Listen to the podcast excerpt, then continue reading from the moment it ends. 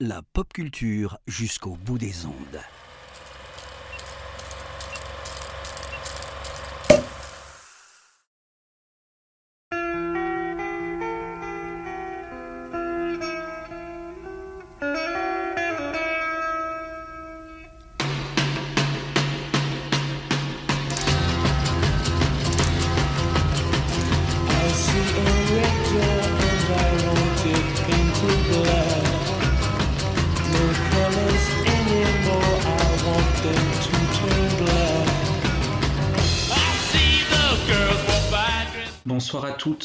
Bonsoir à tous, bienvenue dans l'apéro ciné.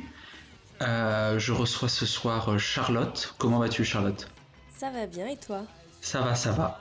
On vient vous parler d'un sujet, euh, on vient vous parler d'un sujet spécial ce soir. On vient vous parler d'une guerre qui a changé la face du monde, mais qui a aussi changé la face du cinéma. Euh, un, un sujet donc la guerre du Vietnam que tu m'as que tu m'as proposé avec grand plaisir et c'est un, un sujet qui sort un peu de l'ordinaire puisque d'habitude dans l'apéro on vous parle d'un réalisateur, euh, d'une actrice. On parle jamais d'un événement politique comme ça et du changement, euh, changement de paradigme à Hollywood, comme on l'a titré. Comment tu le sens ce débat? Écoute, on va voir. J'espère que je vais pas trop dire de bêtises euh, historiques surtout. Euh, mais écoute, a priori, j'ai un peu bossé. Bah, il n'y a pas de raison que ça se passe mal alors. Je propose pour qu'on s'y mette euh, doucement mais sûrement dedans, qu'on commence par le désormais légendaire questionnaire de Proust. Et j'attaque euh, directement en te demandant quelle est ton entrée en cinéphilie.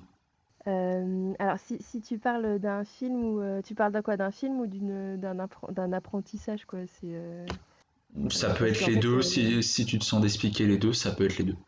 Et ben en fait, j'ai de la chance, c'est que j'ai une famille qui est hyper, qui aimait les films. Alors je sais pas s'ils étaient cinéphiles, mais ils aimaient regarder des films.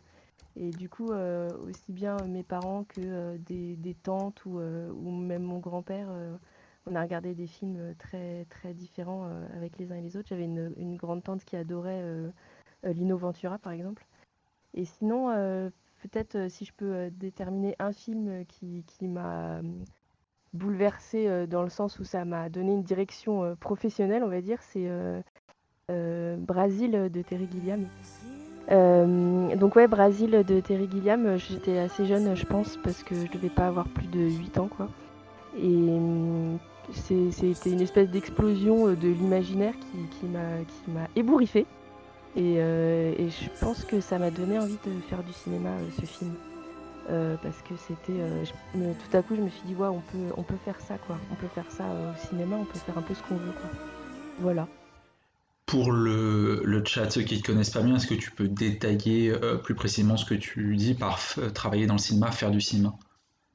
Je, je vais pas me la péter et dire que je fais du cinéma mais j'ai fait des études de, de cinéma et hum, j'ai fait une école et du coup pour redevenir réalisatrice et euh, la vie étant ce qu'elle est euh, je ne suis toujours pas réalisatrice mais je perds pas espoir et j'écris quoi. Donc euh, pour le moment je fais pas des, scénarios fous parce que j'écris pour une série corse pour l'instant qui a rien de prestigieux mais c'est très bien ça me donne un statut d'aut- d'auteur. Et puis euh, et puis je, là j'ai envoyé un court métrage et j'attends des réponses et puis j'espère peut-être que ça aboutira à quelque chose mais je lâche pas l'affaire quoi. Voilà En tout cas, euh, comme le dit Spike dans le chat, euh, tu as tes premiers supporters ici avec la communauté de l'apéro ciné. oui J'enchaîne un peu euh, le questionnaire de Proust et j'aimerais savoir euh, quel est ton classique ennuyeux?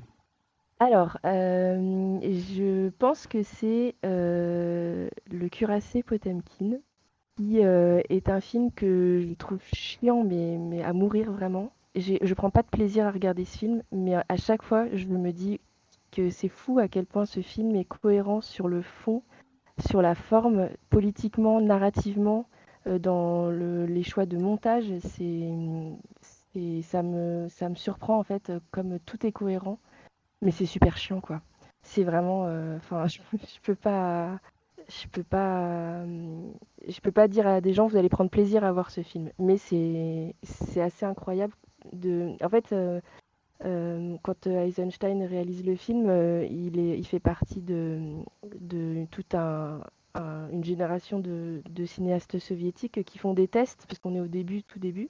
Et hum, il dit que deux images, l'une, deux images qui ne sont pas assemblées ne peuvent rien donner. je crois qu'on en avait parlé dans un des apéros, je ne sais plus qui est-ce qui en avait parlé, mais en gros, il y avait eu une expérience qui avait été faite avec un comédien qui, qui avait un visage totalement neutre euh, et le plan d'après, il y avait une femme. Le plan d'après, on revoyait cette même image. Le plan d'après, il y avait une assiette. Et on revoyait la même image de ce comédien. Et le plan encore d'après, il y avait une, petite fille morte, je crois. Et mm. quand on l'a montré aux spectateurs, les spectateurs euh, ont vu sur le, la première image euh, un le personnage, ont perçu chez lui une émotion de désir la deuxième image de faim et la troisième image de, tristesse, alors qu'il n'avait jamais changé de visage puisque c'était toujours le même plan de, de l'acteur.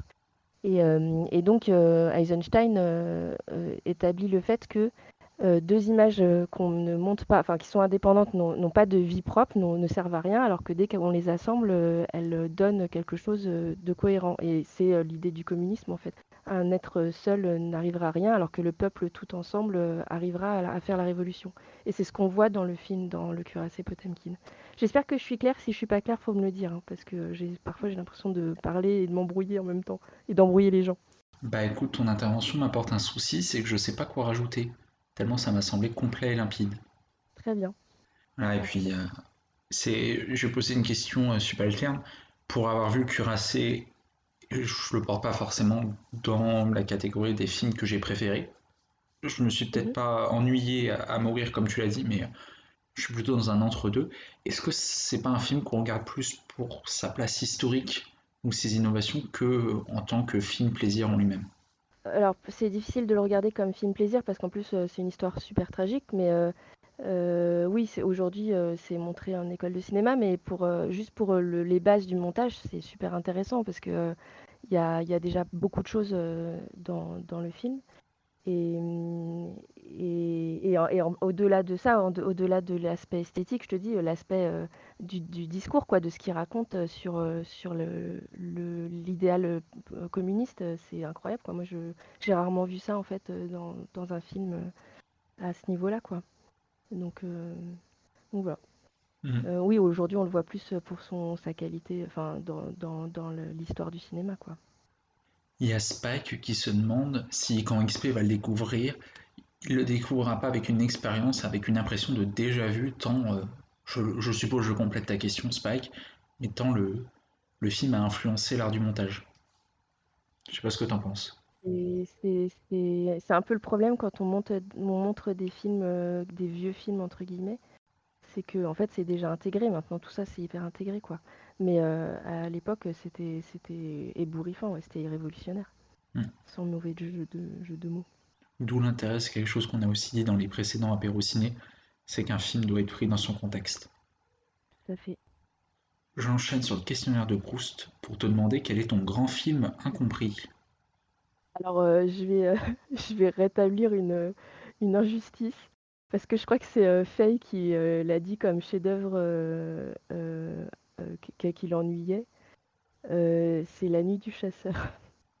et je sais que en plus, tu as dit quoi, que tu n'étais pas très fan du film. mais c'est un film que, qui, moi, qui me touche parce qu'il y a un côté qui paraît très. peut-être incohérent lui-même, c'est-à-dire qu'on change de ton tout le temps. on, est dans un film noir, puis on est dans euh, une espèce de conte, euh, quelque chose de très moral, euh, c'est un truc qui me plaît en fait. Cette, D'abord, je le trouve très beau visuellement. Je trouve qu'il est d'une, enfin, la plastique du film est très belle. Est très belle. c'est très inspiré par l'expressionnisme allemand. Mitchum dedans s'en donne à cœur joie pour exagérer son, personnage, mais c'était une demande du, réalisateur, de Charles Lawton. Euh, et, en fait, la fin, par exemple, il y a une scène où il est dans une cave et les enfants s'enfuient de la cave et il les suit et il, tend les bras vers eux et il fait une espèce de grimace. Et par exemple, ça, c'est une demande du réalisateur de, agir comme le ferait le loup de Tex Avery. Why, sure. Last place anybody think to look.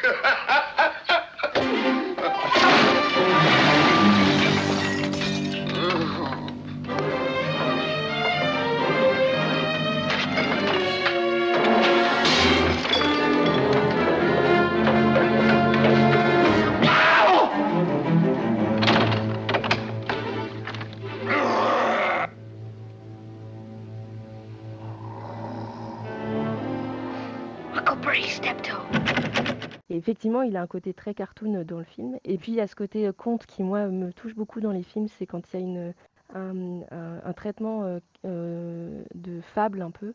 En particulier dans la scène du bateau quand ils partent à la dérive et qu'ils marchent dans la forêt et qu'il les poursuit. Il y a vraiment une, référence à plein de contes. La sorcière, l'ogre, le loup, les enfants perdus. et hum, et c'est vrai qu'il a été détesté à la sortie. Il a, très mal marché et ça, a mis fin à la carrière de Charles Laughton comme réalisateur. Mais moi, j'avoue que je, suis toujours. euh, J'aime bien les films un peu bancals, je crois, en fait, euh, qui, parfois ont, ont pas une cohérence ou euh, sont pas parfaits, mais euh, où il y a des espèces de petits moments vraiment très beaux et très forts cinématographiquement. C'est un film qui est un peu euh, à la rupture presque, euh, à tenter des choses. Ouais, oui, puis euh, il est, il était, hum, oui, c'est ça en fait, il essaye des trucs, c'est exactement ça. Et puis il est, il est, il était choquant à l'époque. Il y avait un, ce cadavre de femme dans l'eau. c'est un homme qui se fait passer pour un pasteur, donc imagine aux États-Unis, c'était, c'était le crime absolu, quoi. Et et il y a cette lutte du bien et du mal qui est tellement américaine, qui moi marche hyper bien. Je trouve que c'est, euh, non, je trouve que c'est, c'est un beau film, ouais. Il y a XP qui demande dans le chat si, euh, vu que t'aimes bien les fables, tu aimes bien Capra. Oui, j'aime bien Capra, mais je connais pas hyper bien Capra. Euh, mais d'ailleurs, euh, XP, euh, t'as raison d'in- d'insister, il faut que je vois Mr. Smith au Sénat, je l'ai toujours pas, toujours pas vu. Et, et je me permets d'en rajouter une couche et te, te le recommander et le recommander à tous ceux qui ne l'ont pas vu. On va reparler de Capra. Oui, j'imagine bien. On revient souvent à Capra.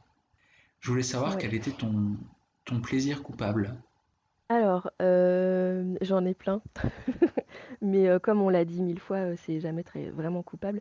Euh, écoute, si je vais vraiment dans le truc où je vais, vais pas me targuer d'avoir d'aimer ce film, j'adore le film Bridesmaid, qui est complètement con et vulgaire et tout ce que tu veux, mais ça me fait rire. C'est idiot, mais ça me fait rire. C'est un film avec des comédiennes du, du Saturday Night Live et elles me font rire, je les aime beaucoup. euh, c'est idiot, c'est euh, il n'y a, y a rien qui va dans ce film parce que vraiment je peux pas dire que c'est un film euh, intéressant ou quoi, mais ça me fait juste rire en fait et, euh, et c'est vraiment un plaisir coupable pour le coup. Bridesmaid, Bridesmaid, euh, fille, euh, fille de d'honneur en fait, euh, c'est les euh, demoiselles d'honneur en français, mais il s'appelle pas demoiselles d'honneur, euh, c'est la traduction. J'ai plus le, plus le nom français. Il n'y a pas le nom français en fait, c'est ça, mais je crois qu'il n'a pas été traduit, je crois que ça a été le titre. euh, Voilà, donc euh, Peut-être. honte sur moi, mais euh, Ah, ce film me fait rire. Je, je viens de le retrouver, c'est euh, Mes meilleurs amis, apparemment, le titre français. Ah d'accord, ok, bah ok, bah très bien. Oui, ça doit être ça. Euh, je voulais savoir quel était le film qui t'arrache une larme. Alors, euh, le film qui m'arrache une larme, c'est... Ouf, En fait, euh, je sais, je vais, je vais en dire un parce qu'il faut pas, euh, faut pas non plus euh, que je dise 15 trucs, mais euh, j'ai envie de parler de Là-haut, de Pixar. Alors, je pense qu'il a fait pleurer pas mal de monde, euh, la première scène en particulier, où on voit ce, couple, on voit la vie d'un couple, et puis on voit comment il se, il, passe à côté de sa vie. Et puis, et puis la, la- femme, l'épouse, meurt. Oui, en fait, euh, donc il y a, ce début qui est quand même très fort chez Pixar, euh, qui, montre un personnage euh, qui meurt dès le début. Et ce qui me touche dans le film, c'est que c'est un film. et en fait, ce que, je trouve assez incroyable pour un film Pixar, c'est que, en fait, c'est l'histoire d'un homme qui fait son deuil et qui part. il veut mourir, en fait. C'est un personnage qui veut mourir. Et quand il part avec son, sa maison, il part euh, dans ce, cette espèce de, d'endroit imaginaire qui s'appelle, qui est inspiré par euh, Paradise Falls, je crois, les chutes du paradis. Et euh, c'est c'est très parlant en fait. Les chutes du paradis, euh, c'est là où il veut être. Il veut être avec, euh, avec euh, sa femme. Et, et euh, c'est l'histoire de, de- de ce type qui va rencontrer un petit garçon et qui va l'aider à, à revivre en fait. Et, et je trouve que pour un film pour enfants, faire un film sur le deuil avec un vieillard euh, qui comme personnage principal, bah, c'est assez fort quoi. Donc euh, oui, c'est un, film qui moi me, m'arrache une larme effectivement. Il y a XP qui dit qu'il y a une citation La rue vers l'or de Chaplin dans le film. Je t'avoue que je me Alors souviens vas-y, plus. dis-moi euh, XP parce que je vois pas, je vois pas du tout. Et je profite le temps qu'XP nous apporte sa réponse là-dessus pour dire que oui, je pense que la, la scène d'introduction a à peu près détruit euh, le cœur de, tout, de tous ceux qui l'ont vu. Enfin, si vous êtes resté insensible à la scène d'introduction de là-haut, il faut nous le dire. Ouais. Parce que je, je Oh, bah, pense cela que dit, euh, c'est c'est- personne n'est, euh, n'est- n'a les mêmes, euh, les mêmes, euh, ému par les Mm. mêmes choses, mais c'est vrai que souvent euh, on, on- on est assez d'accord sur ce début. Ah, c'est que, c'est que moi, personnellement, j'ai jamais entendu quelqu'un qui m'a dit qu'il est resté insensible à la scène d'introduction. Oui, oui, non, c'était assez fort, euh, effectivement. Il y Et a, puis il y a euh, c'est pas, c'est... Ouais, vas-y, dis-moi. Oui, La cabane, je vois, au bord Ouais. du précipice. Ok, d'accord. Mm. Euh, écoute, euh, j'ai peur de pas me souvenir, mais c'est un peu nul. Je te crois, XP. Je te fais confiance. Je j'avais pas fait le me- rapprochement, mais je, Ouais. je pense voir la, la référence. C'est c'est totalement possible, hein. De toute façon, Mhm. c'est euh, souvent assez référencé, euh, les Pixar. Ce serait pas très étonnant. Hmm. D'accord. J'enchaîne et je te demande quel est ton film pour une soirée à plusieurs. Eh ben, ça a été la question euh, la plus difficile pour moi. Parce que moi, j'aime bien quand on me montre des films auxquels euh, je m'attends pas forcément et, et qui seraient pas évidents pour, pour moi. Euh, d'ailleurs, euh, c'est souvent, euh, c'est pas, systématiquement que je trouve qu'un film que quelqu'un a absolument voulu montrer est, intéressant, mais, au moins ça, donne lieu à des dialogues, donc c'est bien. Donc du coup, ben, j'ai réfléchi et il y a un film que j'adore montrer aux gens et j'aurais pu le mettre dans mes pl- plaisirs coupables, coupables. C'est Pacific Rim. J'adore ce film et je trouve que c'est un film qui est à la fois hyper bien en termes d'action euh, parce que il est, c'est des gros robots euh, qui se battent contre des gros monstres et euh, quoi de mieux pour se détendre que ça. Et en même temps, c'est super bien filmé. Et, hum, et ça dit des choses, alors c'est pas hyper profond, mais ça dit quand même des choses intéressantes sur le fait de, de s'unir pour, pour se battre. de, finalement, ces gens rentrent dans des monstres eux-mêmes pour combattre des monstres. Enfin, y y a- finalement, il y a d'autres niveaux que juste des gros robots qui se tapent dessus. Mais voilà, Pacific Rim, c'est un film que j'aime bien montrer. Et, hum, et c'est vraiment. euh, Enfin, je, je- je- il faudrait peut-être que je le- le- l'étudie un peu plus pour euh, voir pourquoi est-ce qu'il me, il me plaît autant celui-là. Un jour. euh, je l'aime bien. Je le trouve pas bête en fait, ce film. Je le trouve pas idiot du tout. Un jour, peut-être qu'on fera, tu reviendras dans l'apéro et on fera un apéro spécial Pacific Rim. Euh, je voulais savoir est, qui est l'actrice ou l'acteur qui te pousse dans les salles? Et ben, j'ai pas. euh, en fait, je, je vais pas forcément voir des films à cause des comédiens. C'est plutôt les réalisateurs qui me, qui m'amènent dans les salles. Mais après, il y a des, acteurs euh, que je suis toujours contente de voir. Euh, Il y en a une que je trouve extra, c'est euh, Jessica Chastain en ce moment. Je trouve c'est une grande comédienne et qui fait des choix intéressants. Et puis euh, après, euh, j'ai envie de défendre euh, Marion Cotillard, que je trouve euh, très bonne comédienne, euh, malgré les faux pas qu'elle a eu dans sa carrière, qui n'étaient pas forcément dus à elle d'ailleurs. Et puis et puis y a, alors c'est peut-être pas c'est peut-être pas génial de parler de lui en ce moment, mais Gérard Depardieu, je dois reconnaître que chaque fois que je le vois, je trouve que c'est un très très grand acteur quoi. C'est un ogre, ce gars, il bouffe tout, quoi. Autant dans la vie que, dans, que sur, sur l'écran. Et je suis assez euh, souvent, euh, je me dis, euh, bah, il, ça va, il se, il s'emmerde pas trop. Puis en fait, il a une telle présence que, il, ouais, il, il est, il est très, c'est, il est vraiment, un- c'est vraiment un homme de cinéma, quoi. Ah, mais on peut pas ne pas remarquer Gérard Depardieu à l'écran, je pense. Ouais. Hmm. Et j'en profite, Marion Cotillard, il faut rappeler que c'est une excellente actrice. Malheureusement, trop dépourvue, je pense que tu, tu pensais à un souci dans sa carrière, c'est cette fameuse scène de The Dark Knight Rises. La scène qui, qui était pas juste, en fait, parce que. Oui. Parce que que, parce que c'est quand même assez étrange d'avoir choisi cette scène. Elle l'a pas fait qu'une fois, c'est pas possible. Et puis, euh, Et puis tout le monde a vu que c'était nul, donc eux aussi ont vu que c'était nul, donc c'était pas cool quoi. C'était pas De- cool. Dans mes souvenirs, il y avait eu une brouille, je crois que c'était pas avec Marion Ouais. Cotillard, c'était quelqu'un de l'entourage de Marion Cotillard et Christopher Nolan, et que euh, il aurait un peu choisi ce plan euh, décemment pour, euh, Ah pour bah écoute, il y a plusieurs, il y a plusieurs sons de cloche. Moi j'avais entendu que c'est parce qu'elle était, elle était censée avoir signé une exclusivité avec Warner du coup. Mhm. C'est Warner je crois qui, qui produit. Et qu'elle devait pas tourner en même temps un autre film et qu'en fait elle est allée tourner euh, De rouillé d'os et que c'était pour se venger quoi en gros. Oui, c'est, n'est pas cool. c'est, mais oh, oui, il y a une histoire de vengeance derrière ce plan. Donc voilà, et il y a un film avec elle d'ailleurs, elle est très très bonne dans beaucoup de films, mais il y a un film où elle m'avait particulièrement euh, bluffé, c'était The Immigrant de James Gray, si vous l'avez pas vu. C'est un de ceux qui est pas très connu de James Gray, il a pas eu beaucoup de succès, mais elle est vraiment extraordinaire dedans. Eh ben, je note la recommandation parce que je l'ai pas vu, The Immigrant. J'en profite, j'en ai une. J'en parlais récemment sur le nouveau format podcast, euh, la review de l'apéro ciné, que vous pouvez retrouver sur Galaxy Pop. Elle est euh, incroyable. Moi, elle m'a bluffé dans Annette de Léos Carax. Ok, bah que j'ai pas vu encore. Ok. Et mais je me permets de te, te le recommander ardemment parce que Annette est une vraie claque. Et Je euh, le note. peut-être, je sais pas si le chat est au courant, mais je pense qu'elle chante, euh, elle chante elle-même dedans et elle a une voix. Je pensais pas que elle, elle a une vraie voix excellente. D'accord. Mais elle a une, elle a plutôt une belle voix en plus. euh. Hmm. Ok, euh, je note. J'aimerais savoir s'il y a quelque chose que tu ne supportes pas au cinéma. Si tu parles des salles de cinéma, euh, j'aime pas les gens qui regardent leur portable pendant le film, ça je comprends pas. Et qui parlent et qui se croient dans leur salon, euh, voilà. Mais je suis un peu, euh, un peu facho sur les, sur la façon de se comporter au cinéma. J'ai du mal à comprendre parfois, mais, mais bon, c'est, j'ai, peut-être un côté un peu, un peu maniaque, mais bon, quand on regarde un film, je, mais on pourrait avoir une longue conversation sur la façon dont les cinémas sont, sont, enfin les cinémas, les, les grosses chaînes sont disposées pour ne pas mettre les gens dans l'ambiance d'un film en fait. C'est, quelque chose qui m'agace assez fort.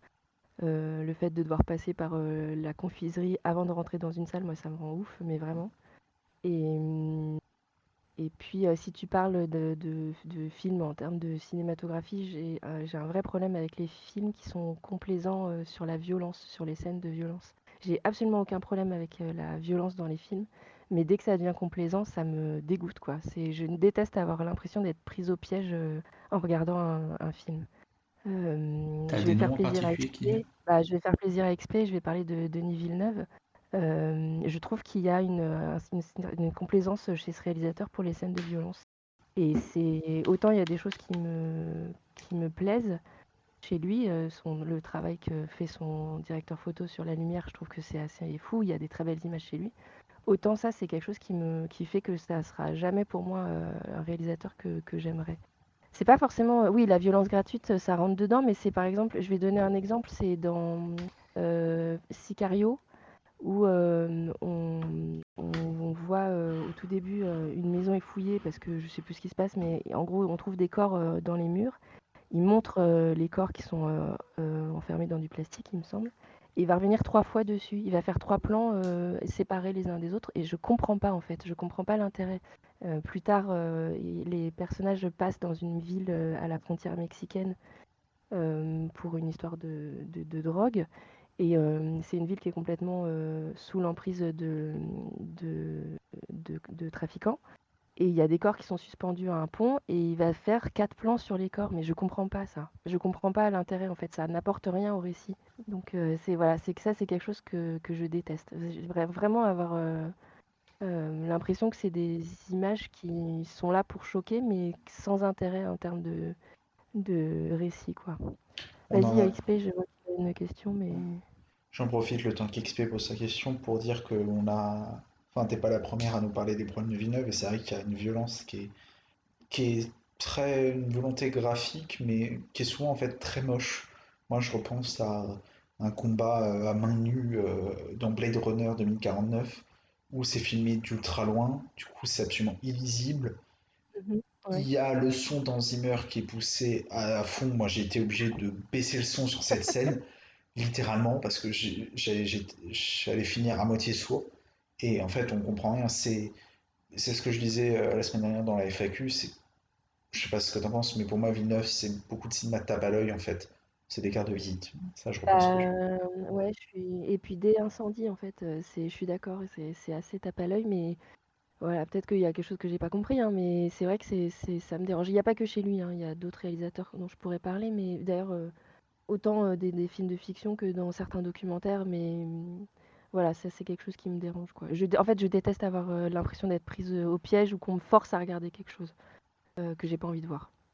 Pour XP, la question c'est Hitchcock arrivait souvent avec un plan à choquer le spectateur. Est-ce que ça te dérange chez lui? Ça me dérange pas chez Hitchcock. Pourtant, il y a des images qui me sont restées. hein. Le plan de l'homme qui a les yeux crevés dans les oiseaux ou, le plan de. j'ai- Alors c'est spoiler, mais la fin de, de Psychose, c'est c'est des plans qui me sont restés, mais ça me choque pas parce qu'il y a une alors peut-être, je donne peut-être une excuse à Hitchcock parce que c'est un grand réalisateur. hein. C'est, peut-être moi qui suis pas suis pas honnête là-dessus, mais je trouve qu'il y a une, euh, il y a une, euh, ça, monte au fur et à mesure. On est préparé en fait avec Hitchcock. Euh, peut-être que la scène où il y a un personnage qui se fait tuer dans les escaliers dans Psychose est même plus choquante encore que la première scène à laquelle on est préparé de, la douche. Je sais pas. Hmm. C'est le Spike qui dit, c'est une notion euh, d'intention euh, artistique, c'est pas du remplissage. Et Et ça, en fait, euh, ça a sert pas de plan propos. qui servent à rien. Ouais, il n'y a pas de plan qui sert à rien chez Hitchcock en fait. euh, J'ai, j'ai, pas, j'ai, je crois pas que c'est pas un réalisateur complaisant Hitchcock. J'ai pas l'impression. Hmm. Il est peut-être plus complaisant quand il filme une femme que quand il filme un meurtre en tout cas. Ouais. Alors que Denis Villeneuve, je pense qu'on s'accordera pour dire que c'est quelqu'un dont le cinéma est assez complaisant. Ouais. Est-ce que pour toi, le streaming, c'est l'avenir du cinéma? Ben, je suis retournée au cinéma euh, quand ils ont réouvert et je me suis dit euh, il faut jamais que les salles ferment. C'est vraiment pas la même chose quoi. Euh, j'étais immensément heureuse de, de retourner dans un cinéma.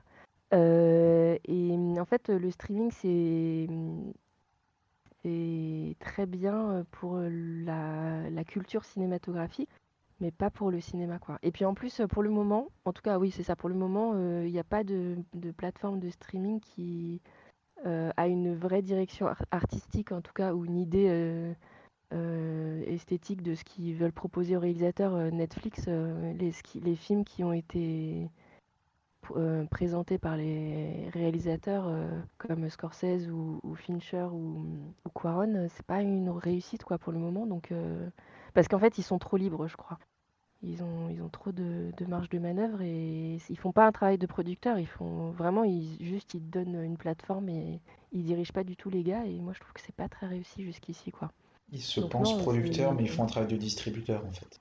ouais, en fait, c'est ça. Ils font pas de, ils font pas d'artistique, quoi. Et, hum, et même si euh, ça peut être compliqué, un- la relation entre un producteur et un réalisateur, c'est quand même important que quelqu'un te, te canalise un peu et te fasse pas complètement, euh, te laisse pas complètement en roue libre, euh, parce qu'ils ont quand même une idée. c'est, ils sont pas là que pour étaler l'argent, quoi. Ils ont quand même une idée de ce qui, d'abord extérieur de, de ce que fait le réalisateur, alors que le réalisateur il est en plein dans son truc.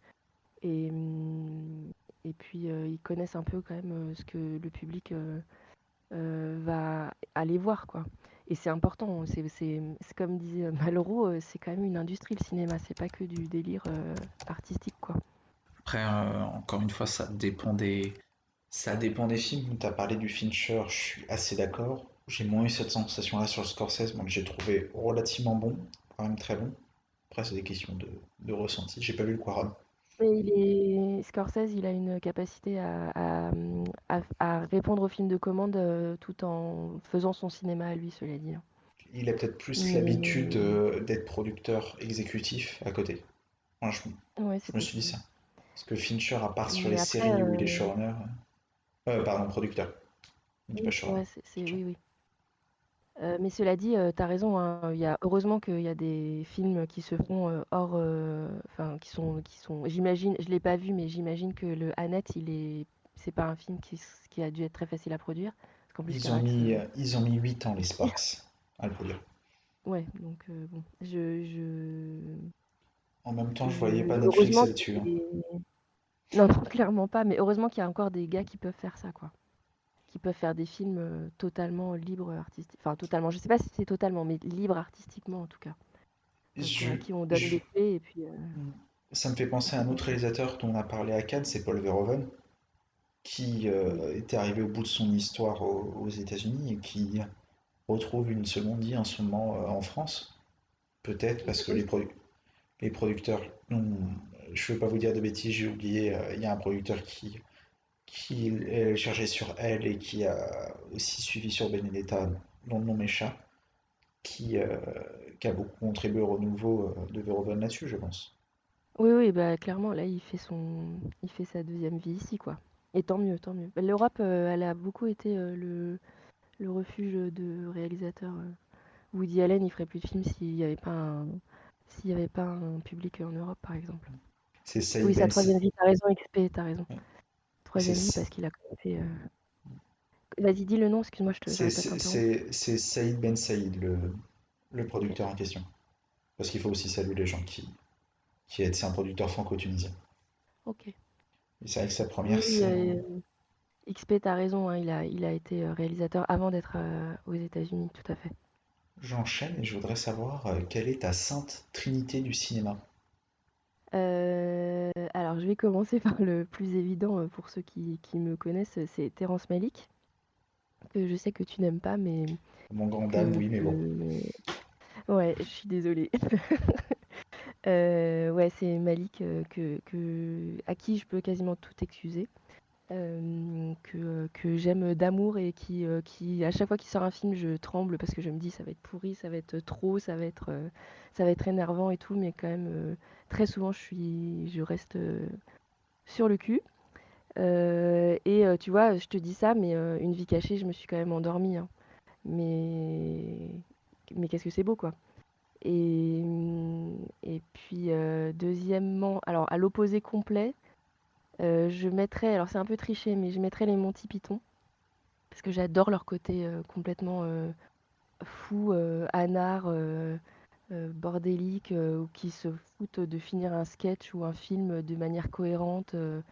En fait, le délire, euh, j'adore leur délire. En fait, je crois que c'est vraiment cet humour complètement euh, absurde qui, me plaît vachement. euh. Et puis euh, derrière ça, euh, avec une vraie, euh, un vrai socle de culture euh, très très euh, riche, quoi, parce que euh, ils, ils ont, ils sont, ils ont tous, euh, ils sont tous sortis de, de grandes écoles et ils ont certainement lu beaucoup. celui qui est mort il y a pas très longtemps, Terry Jones, c'était un spécialiste de Chaucer, par exemple. Mais moi, ça me fait, ça, ça j'adore quoi. Cette liberté-là me, me fascine un peu. Et puis en dernier, euh, je vais euh, nommer. euh, alors je suis désolée, c'est hyper anglo-saxon euh, les, les exemples que je donne, hein, mais euh, je vais nommer euh, Jeff Nichols, un peu pour donner un nom euh, d'un jeune réal. Est-ce que tu vois qui c'est ou pas? Si je Ah te oui, oui. Jeff Nichols, ça te parle, ouais. Ah, moi, c'est c'est un réalisateur Euh, que j'aime beaucoup, Jeff Nichols. Et ben, et ben, je trouve que pour le moment c'est un sans faute et, euh, et c'est dommage qu'il soit pas un peu plus euh, connu. Ouais, c'est ça, c'est le réal de Mud euh, XP, Mud, euh, euh, Take Shelter, Midnight Special, euh, Loving. euh, le tout premier, j'ai un, un. Shotgun Stories. Voilà, et, et en fait, je le trouve hyper intéressant. c'est pas du tout un cinéma d'esbrouf. Et c'est souvent assez sensible et, et, et moi j'aime bien ce réalisateur-là, je le trouve vraiment super intéressant. Il a été euh, beaucoup euh, euh, estampillé héritier de Spielberg, mais moi je trouve qu'il se rapproche de Terrence Malick pour le coup. Euh, rien à voir avec Andrew Nichols, non. Et voilà, c'est un réalisateur que j'aime bien. J'aurais aimé te citer euh, des femmes, et euh, j'aurais cité Jane Campion et Catherine Bigelow. Mais bon, je me suis dit un petit, on va prendre un, un jeune qui débute pas, mais, mais dont j'aimerais bien qu'on parle un peu plus des films, quoi. Je, je crois qu'il va être prochainement de retour avec le troisième volet de Sans un bruit, si je dis pas de bêtises. D'accord, ok. Ah bah pourquoi pas, après tout, pourquoi pas. Et enfin, et pour conclure ce questionnaire de Proust, je voulais savoir euh, quel est ton film ultime? Tu vas me détester vraiment, mais je vais dire Tree of Life parce que c'est un film que j'emporte partout. Euh, ce qui me... Alors, je, vraiment, je ne discuterai pas de Terrence Malick et de... Enfin, je discuterai de Terrence Malick, mais je ne discuterai pas sur quelqu'un qui... avec quelqu'un qui me dirait je déteste Terrence Malick. Je comprends vraiment qu'on puisse détester Terrence Malick. C'est vraiment tellement spécial et tellement. Bah, il y a un, terme qu'on m'avait donné, c'est que c'est pompeux. Et oui, c'est vrai. Il y a un côté pompeux chez Terrence Malick. Je peux pas du tout le, dire que c'est faux parce que parce qu'il y a un côté un peu trop, quoi. Mais mmh, il y a, quelque chose qui, malgré tout, chez lui, à chaque fois me, m'emporte, c'est sa capacité à filmer des choses qui, ne, qui sont intangibles, en fait, qui sont invisibles. en fait, il y, a y a un côté très sacré chez lui, ça c'est, c'est quasiment transparent dans ses films.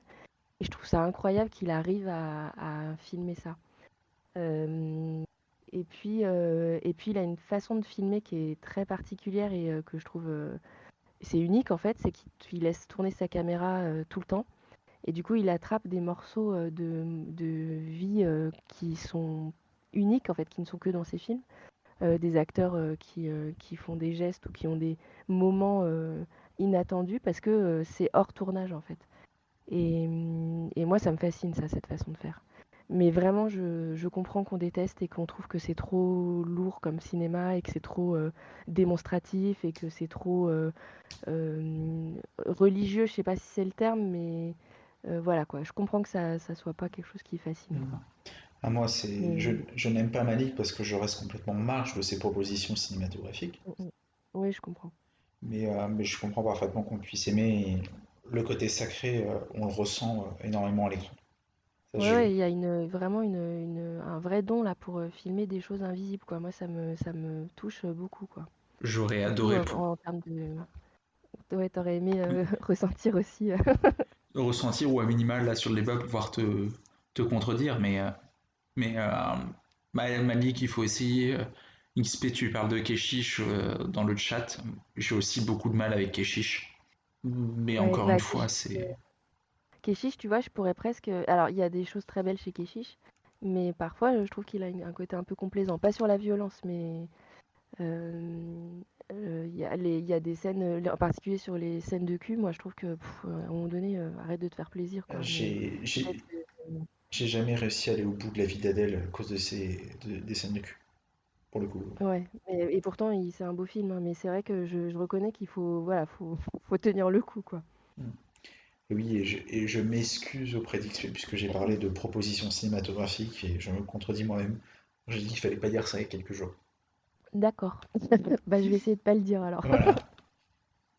non, mais c'est histoire que je sois cohérent dans mes propos euh, d'une émission sur l'autre. Euh, je, je, propose, avant qu'on rentre dans le, dans le nerf de la guerre, qu'on parle un peu actualité.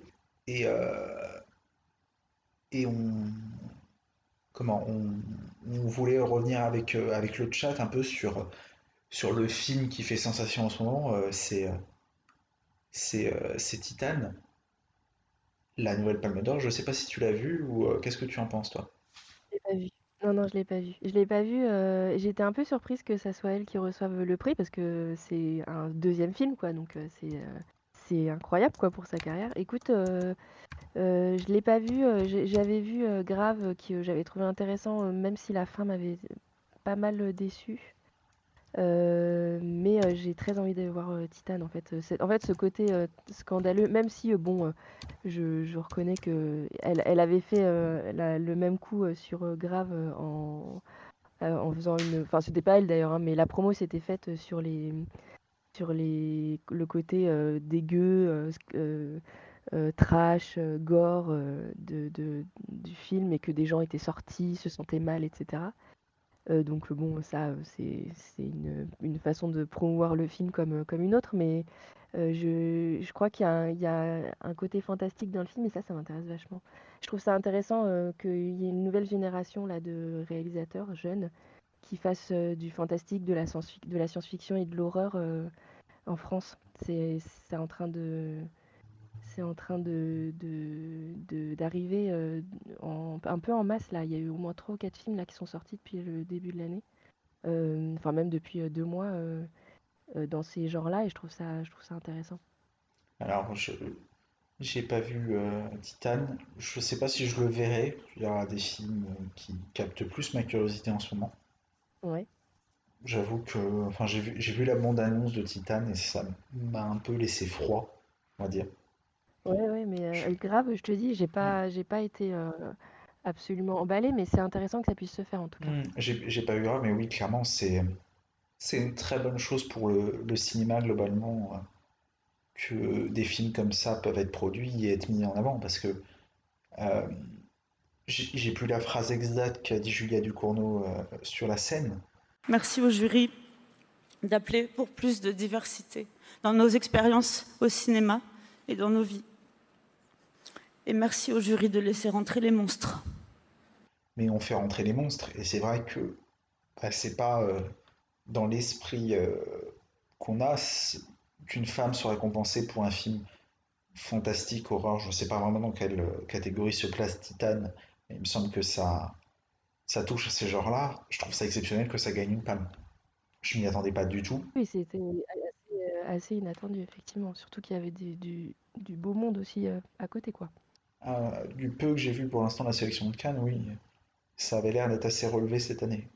Mais voilà, euh, j'ai si, vu que ton chouchou Moretti était pas très content euh, de la palme. Lui, il était, il n'a pas été très beau joueur, mais euh, malheureusement pour lui. C'est c'est mon chouchou cinématographique. Après, euh, la personne, euh, on sait que, que Danny Moretti a un caractère euh, bien trempé, pour rester euh, poli. Ce serait pas le premier. Oui, non, moi je.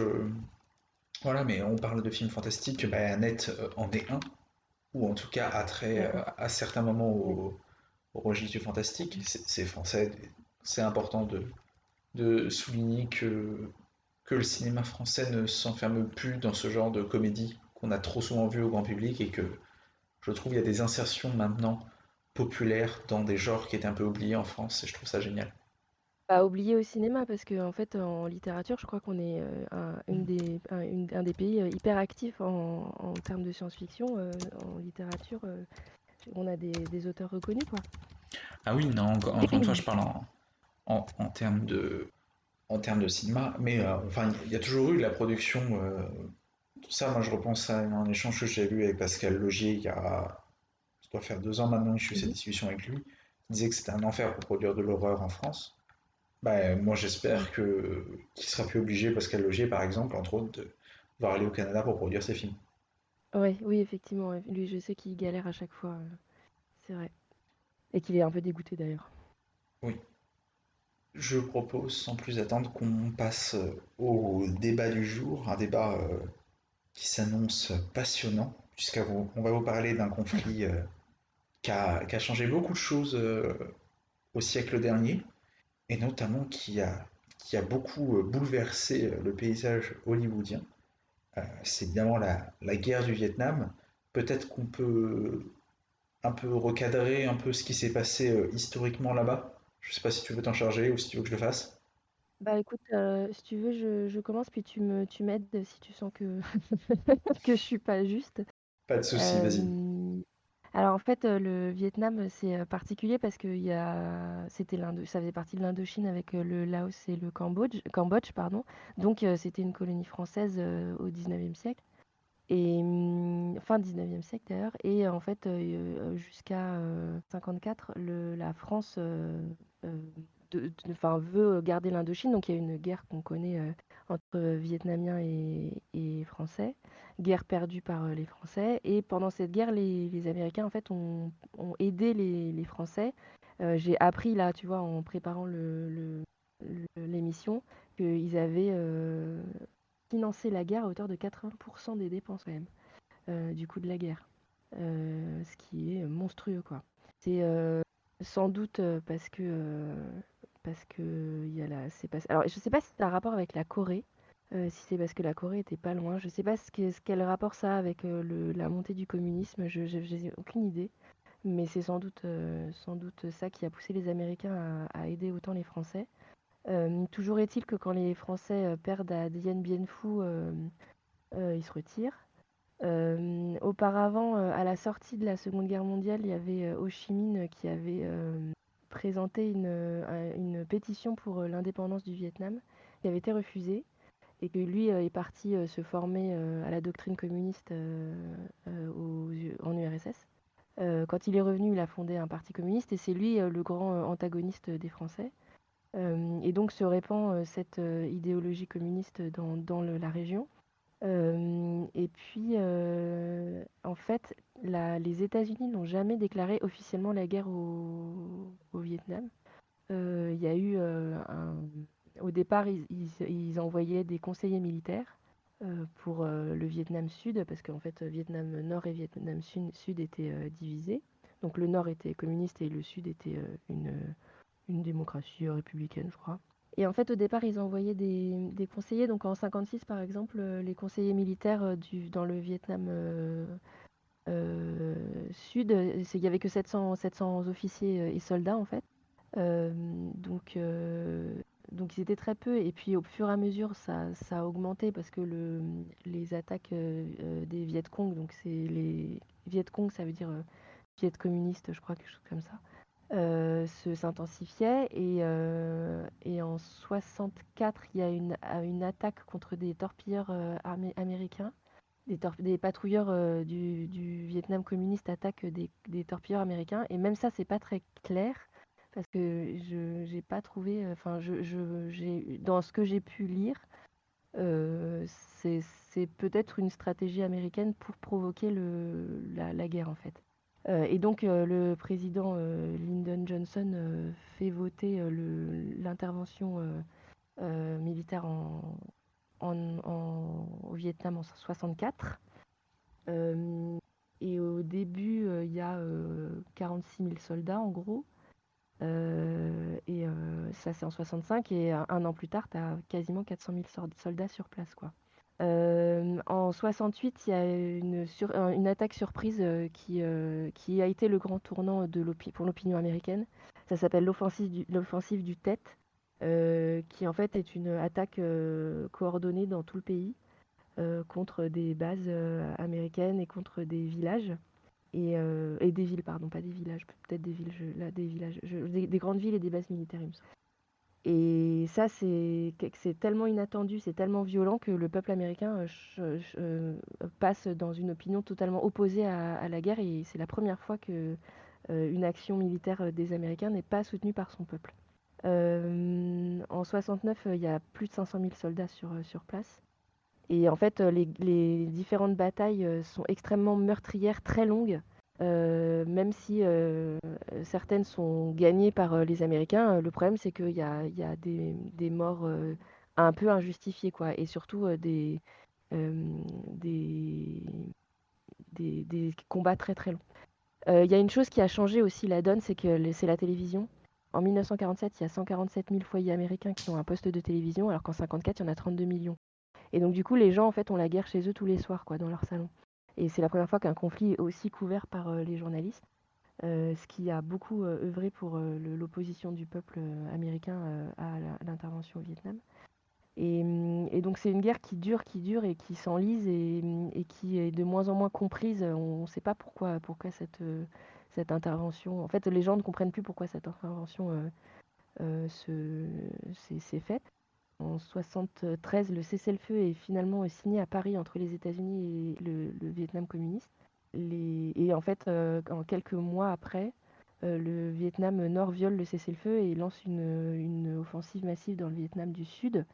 Et on a des images très connues euh, à ce moment-là de l'évacuation de l'ambassade américaine à Saigon, euh, où des gens euh, s'accrochent aux, hélicoptères euh, pour, pour partir parce qu'ils ont peur de rester là. Et quelques mois après, il y a les premiers Bud People, quoi. Voilà, j'espère que c'était clair. Oui, c'était assez clair. Et j'en profite, tu parlais de la télévision. Je vais faire une recours, comme ça on va planter le décor. Ouais. Alors, c'est une guerre, moi j'ai comme date officielle 1955-1975, donc vingtaine d'années à peu près. Euh, C'est aussi avec l'apparition de alors, notre- 55, c'est la... 55, euh, j'ai- c'est 65, non, plutôt? 60... t'es- 55, t'es sûr? 65. Ah, attends, je vérifie ce Parce que qu'en j'ai. fait, le 54, euh, 54 c'est la fin de la guerre euh, Ouais. indochinoise. Et Euh, en 56, il y a des, il y a des quelques Mhm. officiers euh, ah, c'est- américains, euh, Alors. américains. euh. J'ai 1955 Dis-moi. sur mes notes, mais c'était peut-être le début de l'intervention américaine avec la Mhm. guerre d'Indochine. J'avoue que je confonds les dates. Ça a duré sur une bonne dizaine d'années, je pense qu'on va s'accorder pour dire ça. Et tu parlais de la télévision et tout, c'est aussi une période euh, qui, où le cinéma va beaucoup se bouleverser aux États-Unis. Tu parlais de l'arrivée de la télévision qui va beaucoup changer les pratiques. Euh, c'est aussi la fin du code ICE, dont vous avez déjà parlé dans une précédente émission. Un, code de censure, euh, on peut dire oui, censure euh, pour le code ICE, qui encadre vachement les films américains et, et, toutes les représentations qui sont faites au cinéma. Et les années 70, fin des années 60, début des années 70, c'est aussi l'émergence d'un un nouveau mouvement euh, à Hollywood très connu qui s'appelle le Nouvel Hollywood. Et qui va, on, va en parler, mais qui va énormément compter. Je me permets cette petite précision euh, cinématographique pour planter le décor. Mm. Niels, qui nous précise la guerre d'Indochine 46-54 et la guerre du Vietnam 55-75.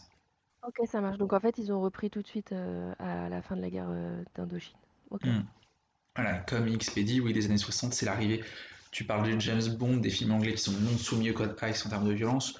On peut aussi citer euh, tous les films italiens de Fellini et tout, qui apportent aussi, euh, je pense qu'ils vont encore plus impacter les films de Fellini, une certaine légèreté des mœurs du cinéma qui arrive en Italie et qui va notamment faire beaucoup de mal au code ICE.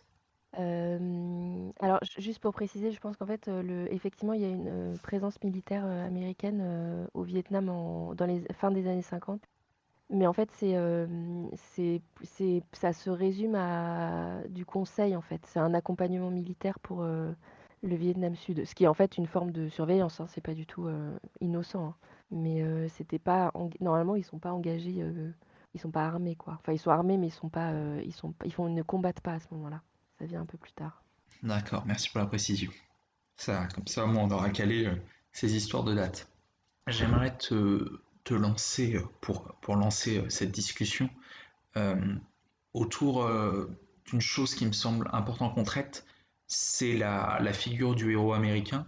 Et, et j'aimerais avoir déjà ton point de vue sur comment on représente le héros américain, le, soldat américain avant la guerre du Vietnam. Je ne sais pas si j'étais clair. Si, si, tu as été clair. Le, le soldat américain avant la guerre du Vietnam, c'est surtout le soldat de la Seconde Guerre mondiale parce qu'on en sort et que c'est euh, euh, la guerre, euh, la bonne guerre par excellence, quoi. C'est la, c'est la guerre juste, en fait. Si tu parles du héros américain tel qu'il est représenté au cinéma, en dehors du soldat, le plus peut-être, j'allais dire qu'on allait, j'avais dit, j'ai dit qu'on allait reparler de Capra, mais peut-être le plus représentatif, c'est vraiment, c'est vraiment son héros à lui. C'est le héros de Capra qui est un homme qui est issu du peuple, qui est donc plus plutôt modeste, qui est simple, euh, qui est euh, euh, optimiste, qui, est, qui se fait lui-même en fait, dont la, force de volonté l'amène à réussir ce qu'il fait, qui maîtrise son destin. Et tout en maîtrisant son destin, devient un modèle et un héros pour le peuple. Alors, je, dis ça, mais ça a nuancé, comme tout dans la vie d'ailleurs. ça change un peu dans La vie est belle, par exemple, où on a un personnage qui est complètement désespéré. Et, du coup, le, soldat américain, c'est ce soldat qui se bat pour une cause juste. Alors c'est un peu complexe parce que euh, il y a une idée chez les Américains qui vient de l'origine la, des premiers colons puritains qui sont arrivés sur le, sol américain. c'est l'idée de destinée manifeste. Euh, qui est l'idée que le, le, peuple américain est, a pour euh, mission euh, presque évangélique d'apporter la lumière au, peuple primitif. Et ça, c'est quelque chose qu'on retrouve beaucoup dans, le cinéma, dans la littérature, dans la peinture même américaine. Euh, euh, et, le soldat de la Seconde Guerre mondiale, euh, c'est parfait pour ça parce qu'effectivement, il vient apporter la liberté, il vient apporter la modernité, et il y a une, très forte collision, collusion entre, collusion plutôt, entre l'armée et Hollywood dans ces années qui, ont, traversé la, Seconde Guerre mondiale.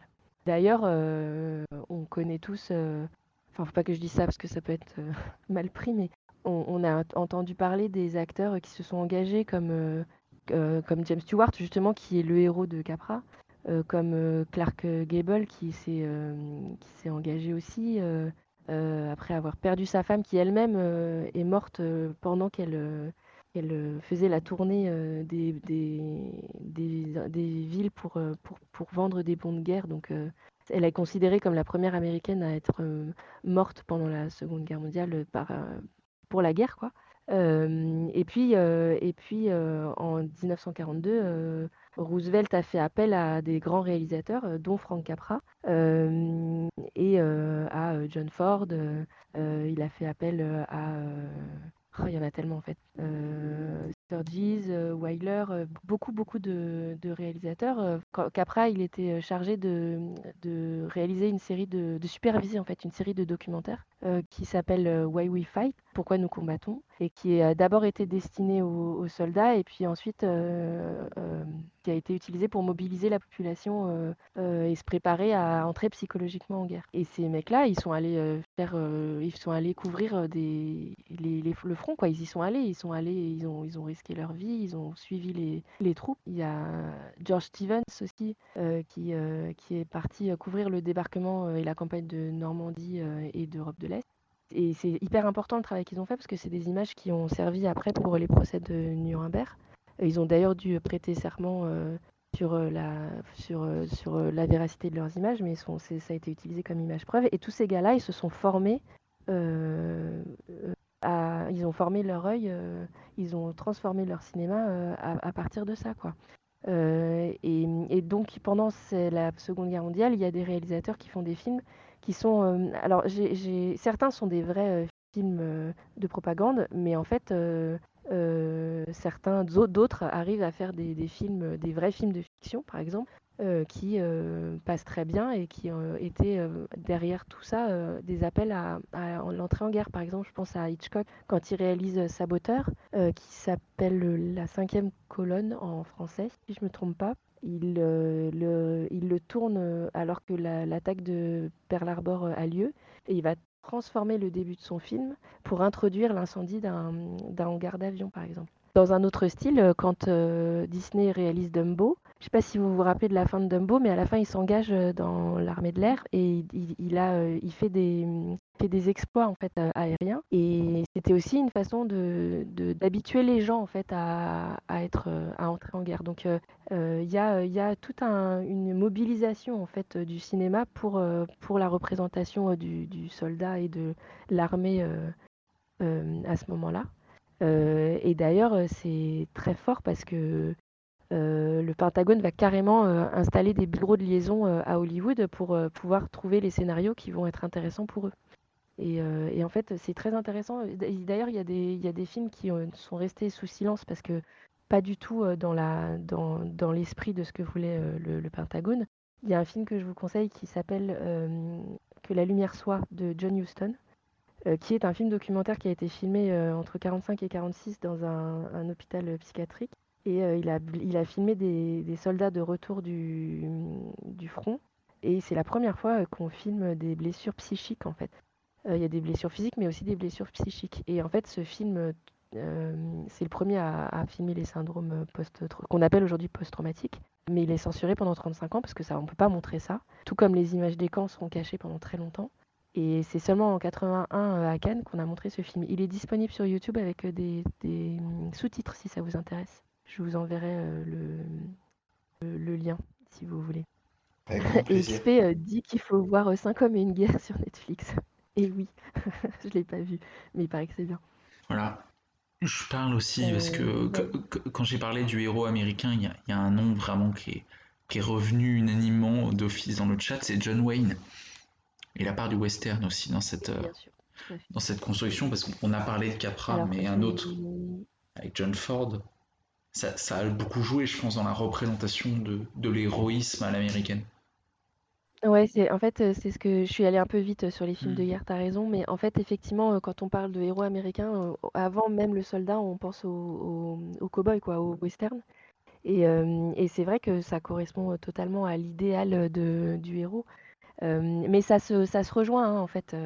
le héros de western, il est solitaire, il vient pour aider un village ou une famille.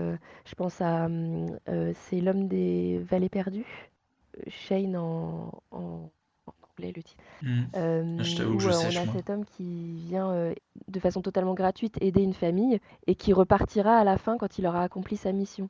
Alors, ce qui est aussi un- une caractéristique, c'est que c'est un, personnage in- qui est individualiste. L'individualisme euh, chez les Américains, c'est très fort. C'est-à-dire que, par exemple, si on regarde euh, High Noon, euh, le train siffle- sifflera trois fois. euh, le gars va se battre pour sa ville, mais en fait, le, but du gars, c'est de partir en voyage de noces avec sa fiancée, quoi, avec sa femme. Il y a toujours un double, un double discours où, à la fois, il se bat pour euh, être un modèle pour le peuple, mais en même temps, il, il a une réussite personnelle, quoi. Et euh, ses combats sont justes. Ça, c'est important. Il est vertueux, il est intègre, il tient en très haute estime le respect de, de soi-même. Et ça, ça va, se, ça va changer, ça, dans, dans, avec le, le, les- la- le nouvel Hollywood et puis le, le Vietnam. Donc, effectivement, euh, Vas-y. non, non, vas-y, vas-y, pose ta question. Non, c'était pas une question, c'était pour. euh, c'était de translater, mais c'est c'est vraiment avant la guerre du Vietnam, c'est presque. Le héros américain est presque irréel. Il n'est que positivité, presque. En fait, c'est, oui, c'est ça, c'est un, c'est un fantasme, en fait. C'est un, un fantasme de perfection et c'est super important dans l'esprit américain parce que il y a, y a une idée chez les Américains que ils ont, ils ont obtenu, en fait, que cette, cette terre leur a été donnée comme une, deuxième terre promise et que et ils, ils doivent être totalement, je sais pas comment dire, mais ils la méritent en fait cette terre. Donc euh, le héros américain représente ce que euh, la perfection qu'est euh, un Américain en fait, que doit être un Américain. Et, d'ailleurs ça c'est quelque chose qui va changer, mais il y a une transcendance aussi chez les héros américains du début du cinéma. Ils, font ça pour être plus qu'un homme, quoi, plus que l'humanité, pour aller plus haut que l'humanité. Et, mais parce qu'il y a cette histoire de destinée manifeste, ils, ont un- un- un- une mission, quoi. Et c'est vrai que dans les, dans les films qui ont été faits pendant la, la- Seconde Guerre mondiale, ce sont des héros assez parfaits. Il y a, par exemple, il y a Sergeant York de Howard, Haw- de Howard Hawke qui en fait met en scène un, un soldat qui est un objecteur de conscience, par exemple. Donc t'as toujours, il y, a, il y a toujours quelque chose de positif. C'est un soldat, mais il est, il, il est objecteur de conscience. Euh, pour revenir dans les westerns, la charge héroïque, par exemple, tu as ce personnage de, soldat qui veut à tout prix éviter de verser le sang, euh, ce qui est antithétique en fait. euh. Donc, euh, euh, oui, il y a, toujours une, euh, euh, un, un c'est un homme bon en fait. C'est quelqu'un qui représente le, bien euh, presque absolu quoi. Et bien entendu, euh, il faut le nuancer parce que tout n'est pas euh, euh, toujours euh, aussi euh, radical, mais euh, c'est quand même l'idée, euh, li- c'est quand même un idéal quoi. C'est un homme idéal. Et, je parle pas des films noirs par exemple parce que c'est un film qui est beaucoup plus euh, influencé par l'Europe et d'ailleurs euh, qui a été pris en charge par euh, des réalisateurs des immigrants européens. Mais le western, c'est vraiment typiquement, typiquement dans l'idéal que l'Amérique se fait d'elle-même quoi. Et tout va changer avec ce conflit, et notamment à l'inversion des rôles. Tu, tu en parlais, il y, a- une inversion de la vision chez le peuple de cette guerre, et mécaniquement, dans les mois, années qui vont suivre, on va avoir un bouleversement de cette figure du héros. Euh, Il y a deux réalisateurs qui, déjà euh, dans les années 50 euh, ont pas tout à fait le même son de cloche. Euh, Il y a Robert Aldrich et, Samuel Fuller, euh, qui d'ailleurs euh, ont réalisé des films qui n'ont pas obtenu euh, l'aide de l'armée parce que euh, c'était pas du tout dans, dans l'image idéale que voulait donner euh, l'armée. Et d'ailleurs, Fuller a été emmerdé parce que euh, euh, il a réalisé un film qui s'appelle J'ai vécu l'enfer de Corée. Lui-même a fait la guerre, donc euh, c'est en plus d'expérience, quoi. Et ce film, ça date, de 51, et en fait, il a été taxé d'être pro-communiste, et il a été, le FBI a enquêté sur lui. Et, et il a été pas mal emmerdé. D'ailleurs, Fuller, c'est pareil, ça fait partie de ces réalisateurs qu'il faudrait redécouvrir parce qu'il il a fait des films assez incroyables. Entre parenthèses, euh, j'insiste fortement pour que vous voyez Choc Corridor si vous ne l'avez jamais vu, c'est assez euh, époustouflant. Et moi, pour rester dans, le- Euh, dans les films de guerre, je conseille chez Fuller Au-delà de la gloire, qui est sur la Seconde Guerre mondiale. On pourrait en parler parce que c'est quelqu'un voilà. qui retravaille aussi la figure du héros euh, américain, euh, mais pendant, pendant le conflit euh, européen. Et voilà, et donc eux, ils ont un, son assez dissonant. Et ça, l'histoire d'amour entre le, Pentagone et Hollywood euh, dure jusqu'à euh, 62 à peu près, qui est la date de sortie du jour le plus long, qui est vraiment euh, le, climax, quoi, euh, vraiment de, ce que peut faire l'armée et Hollywood ensemble. où on a six réalisateurs, une tripotée de grands acteurs, une aide complète, totale de l'armée. Mais euh, c'est pas un film excellentissime, quoi. C'est vraiment, ça sent vraiment le, la propagande à plein nez, quoi. Et, et en fait, dans le monde, en fait, il y a plusieurs choses qui en parallèle se transforment. C'est-à-dire que dans le monde entier, il y a des nouvelles vagues qui, qui émergent. Donc on a une nouvelle vague en Grande-Bretagne avec des réalisateurs comme Schlesinger ou Richardson. Il y a évidemment la nouvelle vague en France qui a énormément influencé. Parce qu'elle a théorisé, en fait, ils, ont été très influents parce qu'ils ont écrit sur, sur leur nouvelle théorie du cinéma. Il y a la Tchécoslovaquie avec Miloš Forman, par exemple. Euh, et, en fait, il y a une, baisse, voire même un... Les, studios, les majors, en fait, ne marchent plus, très bien. Je, crois qu'il y a eu des problèmes financiers des, des grosses majors de Hollywood. Et du coup, il y a des petites productions qui se mettent en place. Euh, les réalisateurs euh, se sentent plus libres. C'est le, terme d'auteur euh, naît à ce moment-là. Il y a des réalisateurs qui, eux-mêmes fondent leur propre maison de production pour être tranquilles. Ça existe encore, hein. d'ailleurs Tarantino, il a sa propre maison de production par exemple. Et du coup, il faut tourner avec des moyens beaucoup plus légers. Euh, et puis, euh, ces gars-là, euh, bah, ils vont euh, emmagasiner le, cinéma européen, le digérer et puis le ressortir à leur sauce. Alors, tout ça se fait de façon parallèle. Le Nouvel Hollywood et, la, et la guerre du Vietnam et les contestations populaires contre la guerre du Vietnam, tout ça se fait de façon parallèle. Il y a un dernier film qui, est d'ailleurs le seul de l'époque, parce que c'est pas très à la mode du coup le film de guerre à ce moment-là, vu que le Vietnam est pas très soutenu, voire pas du tout, les gens ne vont plus voir de films de guerre. Ce dernier film, c'est Les Bérets Verts, qui a été initié par John Wayne, qui a pris son téléphone et qui a appelé directement Lyndon Johnson pour lui demander de, d'intervenir auprès du, de l'armée, euh, du ministère des Armées pour euh, avoir une aide euh, complète, et qui est un film euh, vraiment pas terrible euh, sur le conflit. euh, euh, il date de 68. Euh, et après ça, euh, il faut attendre la fin de la guerre en fait pour que les, pour que les gens euh, osent aborder le, sujet. Euh, en fait, euh, il, va, il va y avoir d'autres films qui vont être réalisés, mais qui vont parler du- du Vietnam de façon indirecte. Par exemple, on va avoir MASH de Robert Altman, qui se passe en Corée, mais qui, euh, qui euh, parle de façon très détournée de, la guerre du Vietnam. Euh, il va y avoir un film qui s'appelle Le Soldat Bleu, qui parle d'un massacre contre, entre, enfin, des du peuple Cheyenne au, au 19e siècle, et qui en fait est une référence à un massacre qui a eu lieu dans un village au Vietnam. Et il y a eu Johnny Got Johnny s'en va en guerre, qui parle de la Première Guerre mondiale, qui est absolument abominable si vous l'avez pas vu. euh, il est très choquant, mais vraiment, euh, il marche encore vachement euh, ce film. Moi, il m'a traumatisé personnellement. Mais voilà, tout ça, c'est des films qui ne parlent pas directement de, de la guerre du Vietnam, qui, parlent, qui en parlent de façon détournée, mais c'est pas, voilà, pas, c'est pas très à la mode. Mais on commence à avoir déjà des, des images de, de la guerre qui ne sont pas des images fantasmées, quoi. C'est, plus des, des films qui sont là pour créer le patriotisme chez le spectateur. Autrefois, on faisait des, films pour que les spectateurs se sentent appartenir à une nation, et là, tout à coup, on a des individus qui apparaissent comme complètement détruits ou des actes de guerre qui sont des crimes, en fait. Et c'est seulement à partir de Taxi Driver qu'on commence à avoir des personnages qui sont directement concernés par le conflit vietnamien, ça tombe bien que tu parles de Taxi Driver parce que j'allais en parler.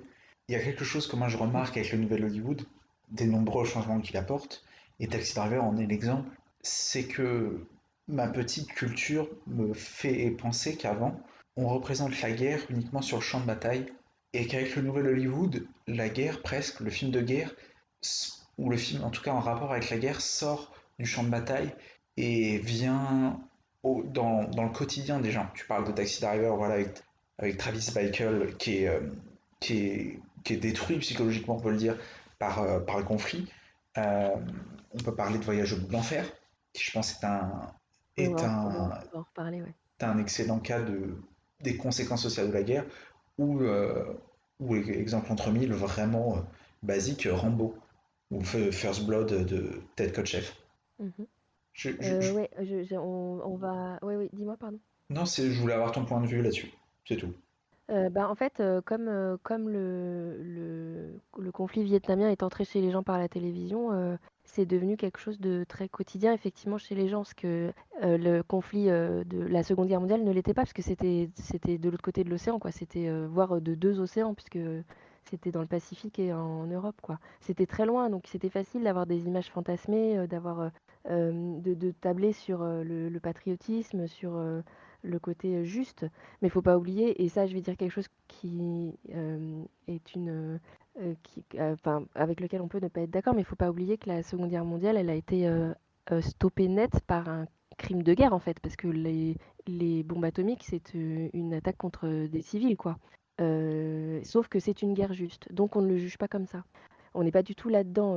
au Vietnam, on ne sait plus pourquoi on y est en fait. On ne sait plus pourquoi ces gars-là partent. En plus, il y a une façon, il y a une, la, façon de recruter euh, est, basée d'abord sur le volontariat, si je ne me trompe pas, et ensuite par le tirage au sort. Et, du coup, euh, des, ceux qui vont se retrouver sur, euh, sur, le, sur le front, euh, c'est forcément des populations qui sont plus, plus pauvres, puisque en fait, euh, on peut, euh, on peut en réchapper si on est marié, si on fait des études, mais par exemple, les, les, les Noirs américains, ils font pas d'études, ou très peu, ou les gens les plus pauvres, ils travaillent, les white trash, ils travaillent très tôt, donc en fait, ces gars-là, ils doivent partir, quoi. Et, hum, et ça, c'est quelque chose que les, que les films vont, vont montrer. Les problèmes sociaux qui agitent l'Amérique à ce moment-là vont euh, se répercuter dans, au, sein des soldats, au sein des, des troupes de soldats. Euh, donc oui, euh, et puis des gars effectivement qui reviennent et qu'on ignore complètement, ça c'est une des grandes problématiques du, du Vietnam, c'est que comme c'est une guerre qui n'a pas été soutenue par le, par le peuple américain, ceux qui partent sont vus comme des fous, comme, des, comme des traîtres, comme des racistes parfois, ce qu'ils étaient aussi, hein, parce que pas tout, tout n'est pas euh, si simple, mais, euh, mais quand ils reviennent, ils n'ont plus rien en fait.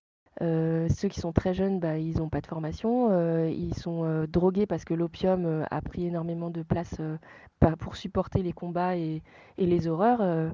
et donc du coup, ça devient des, marginaux, et c'est ce que montre effectivement et Taxi Driver et Rambo et beaucoup d'autres films en fait. Comme on a né un 4 juillet aussi qui parle du retour. Euh, donc, donc voilà, donc c'est des personnages qui deviennent des personnages de marginaux et, euh, et- et des gens qui ne n'appartiennent plus à, une, à, cette nation, pour qui c'est tellement important de fa- faire corps, quoi. Et on passe de cette vision éminemment positive à, à quelque chose de beaucoup plus négatif en fait. On, on suit Oui. peut-être le, la tr- le cinéma va suivre la translation euh, sociétale avec la guerre qui devient vraiment quelque chose de négatif. Je pense à, un film que, que j'ai vu pour préparer cette émission et que tu m'avais conseillé. Je pense à Jardin de pierre de Francis Ford Coppola, alors qui a été fait un peu plus tard, euh, au début des années 90, si je dis pas de bêtises, mais qui, mais qui montre euh, Non, justement dans les années 80. Je 80. vais te dire ça, parce que Si- Je, je Euh, sais plus si ça doit être fin des années 80 ou début des années 90. euh, je sais plus. J'ai plus la date, c'est nul. C'est les années 80, il me semble. D'accord. Jean-Pierre, ça doit être 86, quelque chose comme ça. Euh, bah, ce qui est 87. intéressant chez 87, bon. Euh, ce qui est intéressant avec Jardin de Pierre, c'est qu'il faut le regarder euh, en, en, bah, en regard avec euh, justement euh, euh, Apocalypse Now. Euh, Jardin de Pierre, euh, euh, en fait, se passe pas au Vietnam, on voit jamais le, le Vietnam.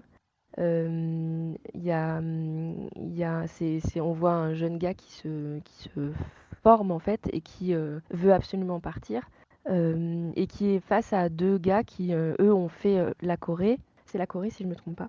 Et qui savent que c'est que c'est pourri en fait euh, la guerre donc voilà et lui est très il a il a une idée de de, de oui de du héros de ce que la guerre peut, peut peut faire d'un homme en fait c'est-à-dire c'est un peu il y a alors Malraux par exemple quand il écrit la condition humaine il, parle de la guerre comme euh, un, événement qui peut faire de l'homme soit faire sortir de l'homme soit le pire de lui, soit le meilleur. Et chez ce gars-là, ce qui lui, ce qu'il attend de la guerre, c'est que ça fasse ressortir le meilleur, quoi. Et effectivement, euh, il est, on voit quand il finit par partir, euh, à travers ses lettres que bah, il a perdu, quoi. On le sait dès le départ, mais il meurt en fait, et il a, et ses lettres sont euh, euh, très désillusionné. Il y a une très belle, euh, il y a une très belle phrase dans le film où, où il dit comment faire comprendre que ceux qui font la guerre sont ceux qui la détestent le plus, quelque chose comme ça. Que, oui, que personne ne déteste la guerre autant que ceux qui la font. Et c'est tout à fait, c'est tout à fait l'esprit de ceux qui reviennent en fait. Enfin, en tout cas, de ce que les cinéastes veulent montrer de ceux qui reviennent. Est-ce que, est-ce que finalement le nouvel Hollywood va, ne va pas faire euh, ces soldats, va, ne va pas tuer en fait la figure du héros? Et, désormais on a, on a plus de héros à la guerre, on a, on a Monsieur Tout le Monde. Est-ce, qu'il n'y a pas un, downsizing euh, presque sur cette vision-là? En fait, euh, le, héros euh, de base, enfin le héros euh, exemplaire euh, du, du- du cinéma, c'est le Monsieur Tout le Monde qui, euh, par sa volonté, euh, devient euh, extraordinaire. Et là, le, Vietnam et le Nouvel Hollywood va mettre des personnages dans des situations extraordinaires et en faire pas forcément des gens extraordinaires, justement. En fait, ça va faire ressortir la violence inhérente au peuple américain et à l'histoire américaine. Et, ça, c'est quelque chose qu'on va retrouver chez, chez Peckinpah, par exemple, qui est un précurseur du Nouvel Hollywood, chez Arthur Penn aussi, ou chez Kubrick. Kubrick, euh, tous ses films sont euh, traversés par euh, la question de la violence. Quelle est l'origine de la violence? Qu'est-ce qui provoque la violence? Est-ce qu'un homme peut vivre sans la violence? Et, et, Peckinpah, par exemple, dans les, je pense au Chien de paille, où un monsieur tout le monde justement va se retrouver dans une situation où il va se retransformer en, un sauvage, quoi, en, un combattant hyper, violent, face à des gens ultra violents aussi. Euh, et, ça, c'est euh, cette question de la violence. euh, en fait, le- le- les, Américains ne veulent pas se voir comme des, comme des gens violents, puisque pour eux, quand ils euh, font la guerre, c'est juste, en fait. Ils ont raison de le faire. Et le nouvel Hollywood dit, bah non, en fait, non. C'est pas, euh, c'est l'histoire américaine, c'est pas ça. Et c'est là euh, qu'on va avoir les premiers films sur. euh, c'est pas vrai. d'ailleurs, Je dis ça parce que je dis ça et c'est pas vrai parce que John Ford avait déjà abordé la question des Indiens, mais on va avoir des films très frontaux sur euh, les massacres des, des peuples indiens, par exemple. Si vous regardez Little Big Man, euh, il présente pas l'Ouest américain comme un pays de cow-boys, quoi. De cow-boys, de, de, dans le sens positif, quoi. Et au contraire, et d'ailleurs, Little Big Man, très drôle si vous l'avez pas vu. Très drôle et très triste en même temps. Euh, mais voilà, donc, et puis on va avoir des comédiens qui vont pas être des beaux gosses, justement. On va avoir des comédiens qui vont être plus euh, euh, communs, on va dire. Alors, je, mets De Niro un peu à part parce que c'est pas qu'il est beau gosse, mais c'est qu'il a une, présence assez imposante à l'écran. Et d'ailleurs, dans le, Voyage au bout de l'enfer, Cimino joue sur l'opposition entre un, Robert De Niro très massif et un Christopher Walken, Walken très fin. Mais par exemple, euh, des, des acteurs comme euh, euh, Dustin Hoffman, qui est un, un mec tout à fait commun. On a Dennis Hopper aussi, qui, qui est une des grandes figures du nouvel Hollywood. Jack Nicholson. Nicholson aussi. Euh, donc euh, toutes ces toutes ces figures euh, qui vont être et puis les actrices aussi. Bon les actrices c'est un peu plus glamour. Ça reste glamour. On n'est pas faut pas déconner non plus. Mais Ah, mais mais voilà on est- dans Voyage au bout de l'enfer, tu vois, il n'y a pas forcément que Oui le côté vrai. glamour qui ressort, par Elle est exemple. pas, elle est pas glamour d'ailleurs dans le film, t'as raison. Mais on a des Jane Fonda qui sont des belles femmes, des comment elle s'appelle Faye Dunaway aussi qui reste très glamour, tu vois. Mais euh, et oui, alors euh, pas Charlie Sheen mais Martin Sheen pour euh, Apocalypse Now, c'est un c'est un petit un petit bonhomme quoi. C'est pas c'est pas un- il d'abord c'est un de ses premiers grands rôles après euh, après la balade sauvage de Terrence Malick, excusez-moi de le placer.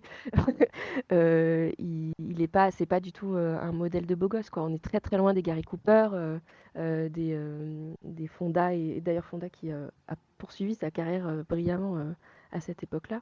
Euh, voilà, il y a toute un, un- une imagerie qui est plus la même, quoi. Et puis euh, ils vont, ils vont euh, euh, effectivement euh, recracher ce qu'ils ont compris de la nouvelle vague, quoi. Donc euh, des façons de, de filmer euh, qui laissent place euh, à l'improvisation, euh, hors des studios, euh, avec des lumières euh, naturelles pour certains, et puis, euh, et puis, euh, et puis des caméras beaucoup plus mobiles, euh, des, des acteurs parfois non professionnels. Euh, Cimino, quand il parle de, Voyage au bout de l'enfer, en fait, il a tourné euh, les, scènes du début, là, la première heure du film, il a tourné avec les gens du quartier, quoi. Euh, donc, euh, donc ouais, il y a quelque chose de plus direct quoi avec, euh, avec ce cinéma-là. C'est une forme. euh, moi, euh, on m'avait déjà demandé euh, comment je caractérisais le cinéma du Nouvel Hollywood. Et dans ma tête, moi, j'ai toujours considéré ça comme un cinéma de la rupture. C'est une rupture euh, aussi bien technique que, que morale. Avec, euh, c'est ce qu'on dit de- depuis le, le début de, de cet apéro ciné. Il y a, y a une rupture, euh, il y a une rupture complète, pas forcément. On va étendre parce qu'on a quand même pas mal parlé du, du film de guerre. Il y a une rupture avec le code et c'est une rupture qui s'insuffle en fait dans, dans tous les genres. C'est le, nouvel Hollywood et, et un peu au cinéma ce que va être, je vais faire un trait très grossier, mais, mais ce que vont être les hippies par exemple à la société américaine. Il y a, on, on sent avec le nouvel Hollywood Et, euh, que c'est que une nouvelle génération euh, la... qui, qui veut tout péter en fait. Mais mais t'as fait le rapprochement avec la nouvelle vague qui, qui euh, doit être fait quand on parle de Nouvelle Hollywood. C'est, euh, on, on est dans un moment dans le monde où, euh, où la nouvelle génération prend le pouvoir par une forme de rupture avec, euh, avec la tradition, quoi. Oui, complètement. Alors après, euh, les hippies, euh, il y avait,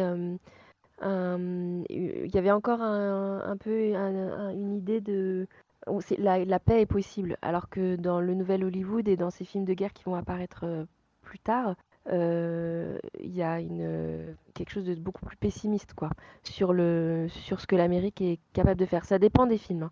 Attention, parce que par exemple, Voyage au bout de l'enfer, euh, euh, il parle de comment on reconstruit une communauté. Et, hum, et, et, et, ça, c'est, il y a certains, heureusement, il y en a certains qui euh, croient encore au, au- à la nation, quoi, mais euh, c'est, c'est une nation pour laquelle il faut se battre. Ça, c'est, euh, il y a un film euh, dans lequel c'est assez présent. Et c'est pas le seul d'ailleurs. Euh, mais par exemple, c'est dans Hamburger Hill, il me semble, où, euh, c'est Hamburger Hill ou le merdier, je sais plus. C'est un des deux films où en fait il y a des, personnages de soldats noirs qui euh, pensent au moment où ils vont revenir chez eux. Et il y en a un qui dit, moi je vais, je t'assure, quand je vais rentrer chez moi, je vais mettre toutes mes médailles, puis je vais parader dans la rue. Et il y a un blanc qui lui dit, à mon avis, tu vas plutôt les cacher tes médailles, parce qu'effectivement, ils savent que ça- ils sont pas très soutenus. Et le type le regarde et lui dit, euh, je, je me suis pas battu pour ce pays, euh, moi noir, pour qu'on m'empêche de parader comme j'ai envie. Et effectivement, euh, il y a, en même temps que toutes ces, tous ces bouleversements sociétaux, il y a aussi les bouleversements des droits civiques, la lutte des droits civiques des Noirs américains. Et, hum, et c'est quelque chose qui résonne dans, dans, dans- sur le front, enfin, dans les, dans, au sein des, des troupes de soldats. Parce que ces, gars-là, on, les envoie se faire tuer, mais on leur reconnaît pas une appartenance à la nation complète et égale à- à- aux Blancs. Et, et ça, Chimino, il va, en parler avec des immigrants, des immigrés russes, ce qui est très fort d'ailleurs à cette époque-là de parler de Russes aux États-Unis qui croient à leur nationalité américaine justement, tout en, en gardant leurs racines russes, puisque c'est c'est des personnages qui sont forts quand ils sont ensemble. Quand, les, quand, ils sont, quand le, groupe d'amis est, en- est ensemble, ça se passe bien. Et puis dès qu'ils sont séparés, ça, commence à, à se dissoudre toute, ces, toute cette force. Quoi. Et, et c'est dans la troisième partie du film, le- les- ils vont reconstituer une communauté. une communauté qui est fondée sur des, des liens qui ne sont pas familiaux, mais euh, on a un, enfant qui n'est pas euh, celui du père qui, enfin, l'enfant, je sais plus si tu te rappelles, mais on a un doute sur euh, les, deux personnages qui se marient. On sait que l'enfant n'est pas de- du, du mari et il va quand même accepter d'être le père. Michael, le personnage de Robert De Niro, va aimer une femme qui ne lui était pas destinée à la base. Il y a des personnages qui manquent, mais on reste, on arrive quand même à se réunir autour d'un hymne national, quoi. Ça, par exemple, Apocalypse Now, c'est l'inverse complet. Apocalypse il parle vraiment de la destruction intérieure des hommes, quoi. Platoon, euh, il va parler de façon assez grossière, mais intéressante quand même euh, euh, dans la façon de le traiter, euh, de la lutte qui se fait entre le bien et le mal d'un jeune type qui débarque dans un enfer, quoi. Et tout ça, c'est c'est des, thèmes qui vont être aussi bien traités dans les films de guerre que dans les films du Nouvel Hollywood, et, effectivement qui vont s'opposer co- complètement à, à l'idée à l'idée que se fait un Américain de, de ce que son de ce que son pays euh, et de ce que de ce que son peuple doit être pour le monde. Et même si euh, aujourd'hui il y a des retours un peu à ça, bah ça, ça continue à, à marquer quand même le cinéma américain. C'est assez rare que qu'on on voit des films de super-héros complètement euh, parfaits quoi. Rambo, Rambo s'est contredit avec ses suites en fait. Euh, les, les Chuck Norris et les types, euh, les films comme ça qu'on a vus après, c'est une très mauvaise interprétation de Rambo, mais c'est l'image de Rambo qu'on a eu pendant assez longtemps, Mm. effectivement, du mec qui gagne la guerre tout seul, quoi. Mais euh, il y, a, je, je reviens sur quelque chose qu'on disait tout à l'heure, c'est euh, avec le nouvel Hollywood, pas que dans le film de guerre, mais on a euh, finalement, on, on avait peut-être une infime frange de la population américaine qui était représentée finalement dans, dans les films avant. C'était une forme de bourgeoisie blanche des beaux quartiers, pour être euh, très très non exhaustif sur la question.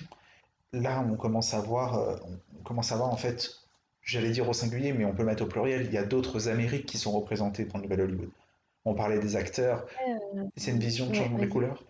On voit, euh, tu parlais de Little Big Man, on parle de la communauté indienne qui commence à être représentée. On commence à avoir plus de rôles pour les gens de couleur noire aussi. Est-ce que, et- Oui, en, en- en termes de rupture, euh, le Nouvel Hollywood euh, aussi constitue ça, et c'est peut-être un des impacts qu'a eu la guerre du Vietnam sur le cinéma, c'est qu'avec les changements sociétaux qu'elle euh, crée, euh, on va peut-être vouloir changer de, de volonté de représentation. C'est vrai ce que tu dis, il y a une, il donne la place à des personnages qu'on ne voyait pas avant.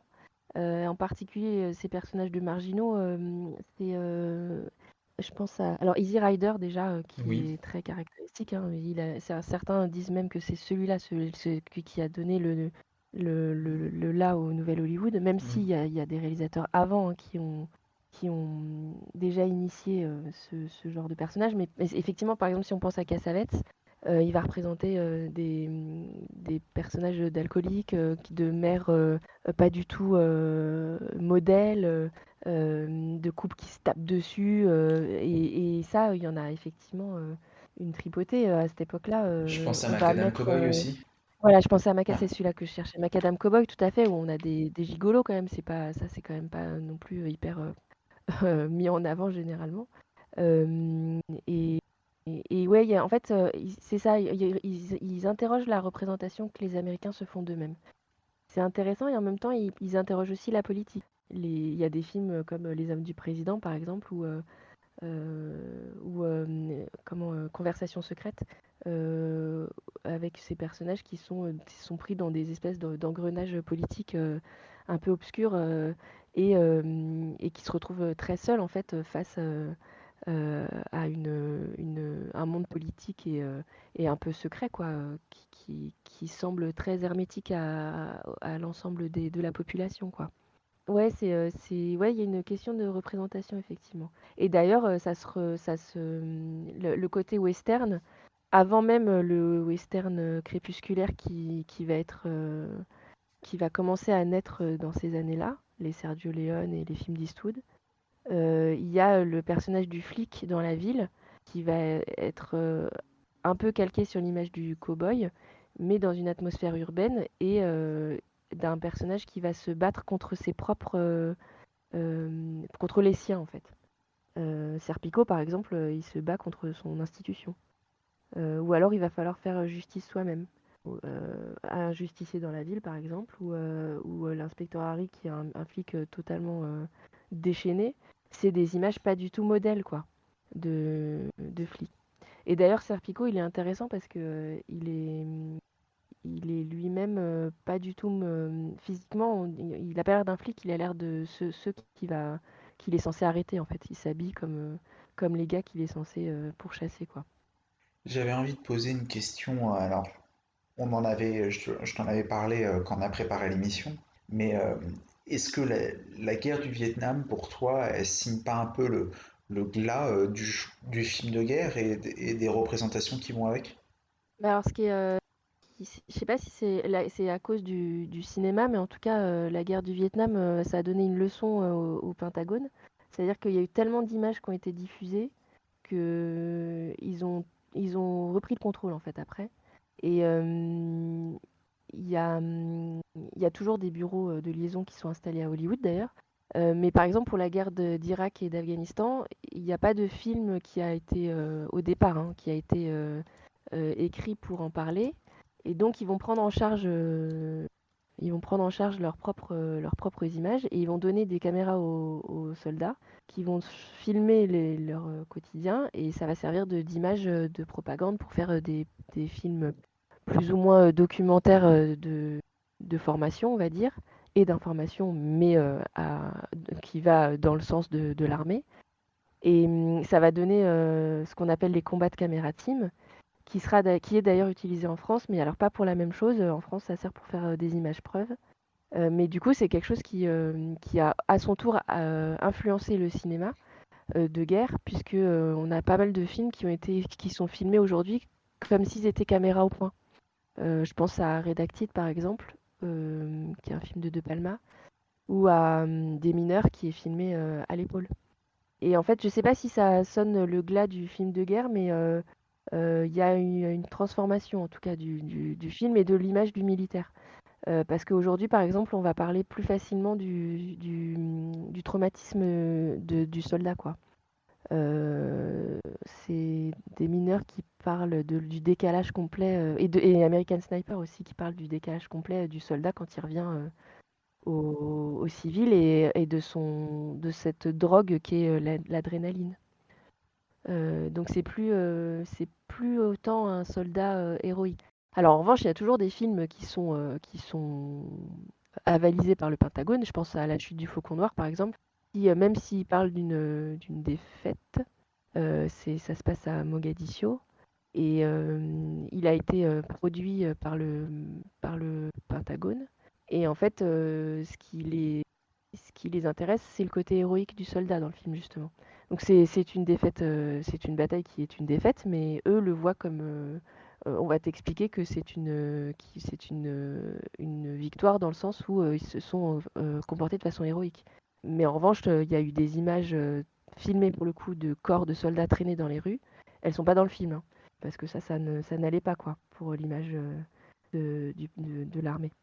Donc euh, ça, ça, cette, cette, euh, ces accords existent encore, mais effectivement, c'est des films qui sont moins dans le côté totalement victorieux, quoi. Oui, puis c'est. c'est une non-victoire, oui. XP parlait d'un film assez intéressant.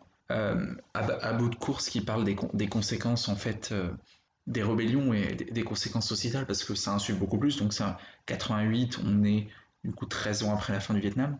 Mhm. C'est un film qui parle de d'un couple qui vient de l'armée de la libération et qui a fait un attentat contre, contre un laboratoire de recherche sur le napalm. Et les conséquences sur les enfants, on, sent ce traumatisme qui va vraiment insuffler, euh, et tu l'as très bien dit, qui va insuffler sur, euh, sur tout, euh, sur tout le cinéma. Et on pourrait dire une génération, mais c'est même deux générations quand on pense à American Sniper, quand on pense à, à des mineurs. C'est quelque chose qui, qui va briser. Je pense de la guerre du Vietnam, c'était impossible aux États-Unis ou presque de faire vraiment un film sur un héros de guerre comme euh, il y avait- pu avoir avant ce conflit. Il y a un profond changement des mentalités. Oui, je pense aussi.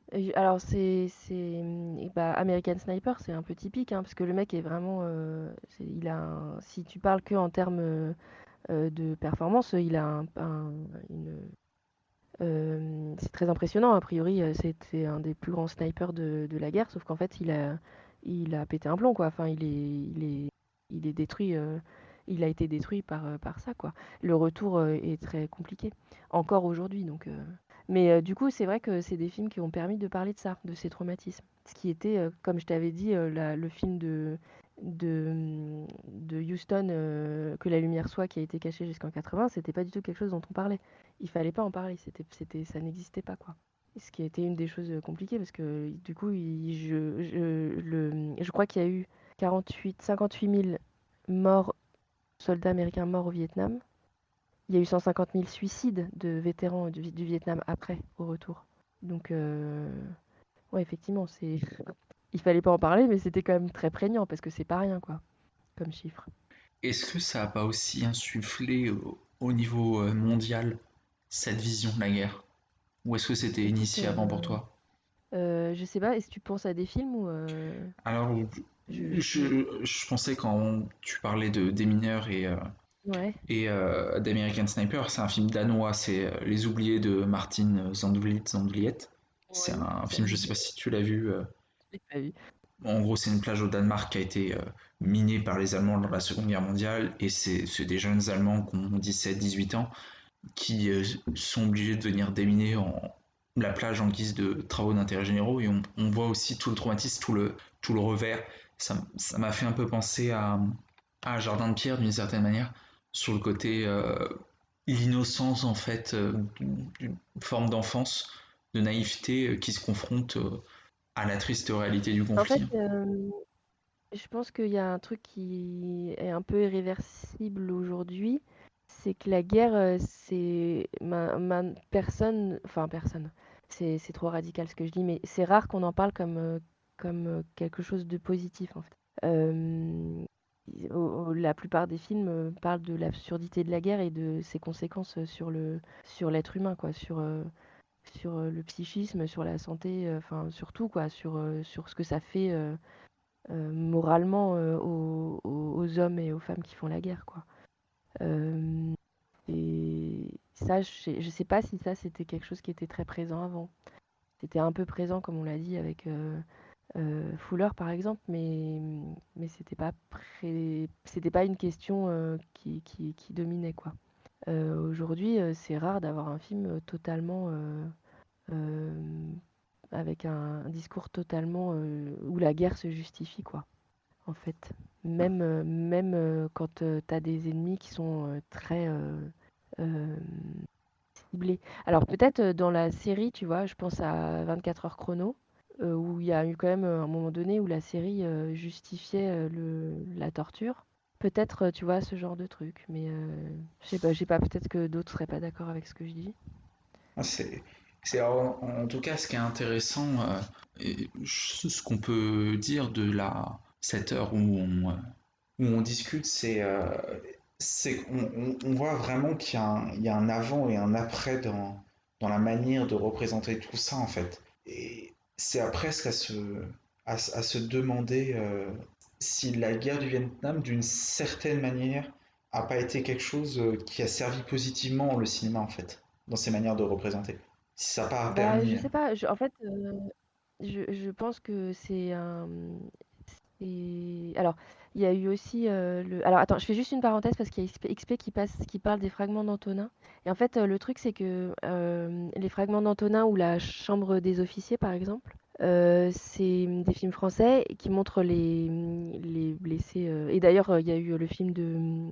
euh, comment ça s'appelait Au revoir là-haut, c'est ça? Oui, oui, au revoir là. euh, qui sont des films sur les gueules cassées. Mais et, et, et en fait, le problème, c'est que la France n'a pas du tout la même, le même lien avec son armée.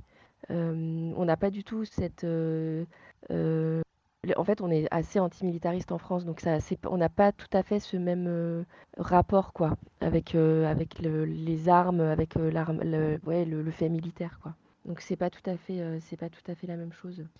Oui, ce que tu disais là sur la guerre du Vietnam, pardon, je ne sais pas en fait si ça a permis de changer. Est-ce que ça a permis de changer le cinéma? Je, franchement, plus que le nouvel Hollywood, euh, je sais pas, c'est parallèle quoi, on va dire. Alors on euh, on sait aussi que le nouvel Hollywood c'est un, moment assez court dans l'histoire du cinéma américain. Et d'ailleurs, euh, Cimino avec euh, La Porte du Paradis est parfois euh, montré du doigt comme étant celui qui a mis fin au nouvel Hollywood parce qu'il était trop, trop dépensier et trop déchaîné dans, dans ses films. C'était trop, il, il partait un peu dans tous les sens, quoi. Euh, on est revenu peut-être à quelque chose de plus classique euh, dans la représentation. Mais tu vois, par exemple, euh, même un, un Spielberg qui n'a jamais abordé le Vietnam, me semble-t-il. Quand il va faire le soldat Ryan, il va pas du tout. Le soldat Ryan n'a pas reçu de d'aide de l'armée, par exemple. Le- la, la scène de- du débarquement qui, pour le coup, a changé vraiment le, la façon de filmer les, le- la guerre.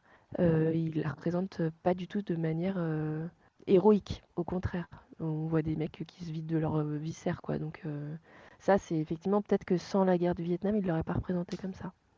C'est pas, c'est pas quelque chose qu'on voyait du, du débarquement, euh, ces scènes-là, hein, l'arrivée, euh, la- le, nombre de morts qu'il y a eu sur les, sur les plages du débarquement. Donc peut-être, ouais, peut-être. J'étais, en train de chercher si on pouvait voir d'autres références au Vietnam euh, chez Spielberg. Alors, moi, je, je- j'en ai quelques-unes des références, mais par exemple, il y a L'Arme fatale où le personnage de Martin Rigg et j'ai oublié son nom, son collègue du coup, ils sont tous les deux vétérans. Et lui, est traumatisé en fait. Martin Rigg est complètement traumatisé. Il, en- il est suicidaire quoi. Il y a l'échelle de Jacob aussi qui parle des traumatismes. Ça, c'est les années 80, fin des années 80-90. Et après, récemment, sur la guerre du Vietnam, tu as eu un film de Randall Wallace qui s'appelle Nous étions soldats, que j'ai pas vu, mais j'en ai pourtant dit beaucoup de bien. Mais peut-être que XP va me contredire parce qu'il y a Mel Gibson dedans. Et puis, il y a Rescue Dawn de Werner Herzog, que j'ai pas vu non plus. Il y en a un dernier dont je voulais parler, qui est Forrest Gump, et qui, pour le coup, est peut-être vraiment un héritier de cette représentation du héros américain. Il est intéressant parce que Forrest Gump euh, est un film euh, assez extraordinaire sur le XXe siècle américain, et donc sur notre monde moderne, en fait. Et euh, le héros euh, euh, qui est représenté, c'est un, un- un ravi, quoi, c'est un simple d'esprit. Mais euh, le film te dit que ce gars-là qui a pas inventé la poudre, eh ben, euh, toutes les, toutes les grandes, euh, tous les grands sursauts de l'histoire de l'Amérique du XXe siècle, bah, c'est dû à lui en fait. C'est lui qui, c'est, c'est, donc en fait c'est un, en gros c'est un idiot qui a écrit l'histoire de l'Amérique du XXe siècle. Qu'est-ce que ça veut dire? Euh, je sais pas, mais je trouve ça assez euh, osé comme façon de, de parler de, de l'image de l'Amérique qui est là vraiment à l'opposé de- du héros euh, euh, tel qu'on se le représente aux Ah bah États-Unis, c'est, quoi. c'est l'anti-héros, entre guillemets, parce que on a la figure du anti-héros un peu comme Travis Bickle dans, dans Taxi Driver, mais c'est, c'est l'anti-héros, c'est, c'est l'inverse complet d'un, héros. c'est l'inverse complet. Mais c'est en, l'inverse complet de, Tra- de Travis euh, Bickle parce que lui, il est, il voit pas le mal en fait. Il voit pas euh, les conséquences de ce qu'il fait. Il, il n'a qu'un objectif, euh, c'est de vivre son histoire d'amour avec, avec son amoureuse d'enfance et tout, tout, tout ce qu'il fait, sa maladresse, son, euh, le, en fait, il est là au bon moment quoi. Et, mais il fait jamais exprès. Mais à chaque fois qu'il est quelque part, il change l'histoire de l'Amérique. Euh, j'ai- j'aimerais avoir un, ton, ton point de vue là-dessus. Moi, j'ai toujours pensé que Forrest Gump était lui-même la métaphore euh, des États-Unis, en fait. Je sais pas ce que tu penses. crois? Peut-être, que, que c'est une forme de- dans cette innocence candide dans que Zemeckis critiquait un peu l'innocence candide des États-Unis euh, où tout est beau, tout est Ouais, gentil, tout est fait un peu par hasard, il y a des conséquences euh, qu'ils ne voient pas. Enfin moi j'ai j'ai toujours trouvé un, un bon côté un peu anti-américain dans, dans Forrest Gump Bah en fait, euh, ou, la tourne en ridicule tout moins. si... Mais c'est, il le tourne en ridicule, mais en même temps, il il y a, y a pas de, de mépris dans sa façon de montrer les choses. C'est ça que moi j'aime dans le film, c'est qu'il a pas de, il est pas au-dessus du personnage et il est pas au-dessus, au-dessus de l'histoire non plus. En revanche, euh, tous ces côtés très euh, marquants du XXe siècle, il va pas les porter au nu, il va les représenter comme des situations drôles en fait ou farfelues. Et, et peut-être là où il est pas tout à fait euh, euh, enfin pas cohérent, mais euh, il correspond pas tout à fait à, ce que tu dis de la représentation de l'Amérique. C'est que c'est- ah, d'accord, c'est un personnage qui est optimiste, mais l'optimiste parce qu'il est pas très malin en fait. Euh, et, et surtout, euh, c'est pas sa volonté qui fait qu'il réussit en fait, c'est le hasard. C'est comme la plume quoi. C'est vraiment l'image de la plume qui vole et qui se pose quelque part et, et qui va attirer son attention quoi. Et ça, je trouve que ouais, c'est assez, euh, euh, comment dire. euh, pas, je trouve pas mes mots, mais c'est pas, pas très héroïque comme façon de représenter l'Amérique, quoi. Mais c'est très sympathique en revanche. Je voulais te poser une, une dernière question parce qu'on en est de, on- Ça fait déjà deux heures qu'on parle et les- Ouais. le chrono avance, on va pas retenir tout le monde trop longtemps. Je voulais savoir, en guise de dernière question, si le chat n'en a pas, quel est peut-être pour toi le film le plus pertinent sur, euh, la guerre du Vietnam? Euh, Écoute, euh, j'ai réfléchi et je trouve ça super dur comme question parce que ça dépend ce que tu veux voir en fait. J'aurais du mal à pas parler de, Apocalypse Now et de Voyage au bout de l'enfer, mais c'est pas exactement des films sur le Vietnam. Et, peut-être un film qui est pas forcément le plus grand film qui a été fait, mais pourquoi pas après tout le, Merdier, qui s'appelle Go Tell the Spartans, qui est un, titre beaucoup plus joli d'ailleurs euh, en anglais, euh, qui donc euh, va dire à Sparte, qui est une référence à la bataille des Thermopyles. Parce que c'est un film qui est un peu un prototype du film sur la guerre du Vietnam. C'est un des premiers qui est sorti. C'est peut-être même le premier après Les Bérets Verts qui est sorti, parce qu'il est sorti juste avant Voyage au bout de l'enfer.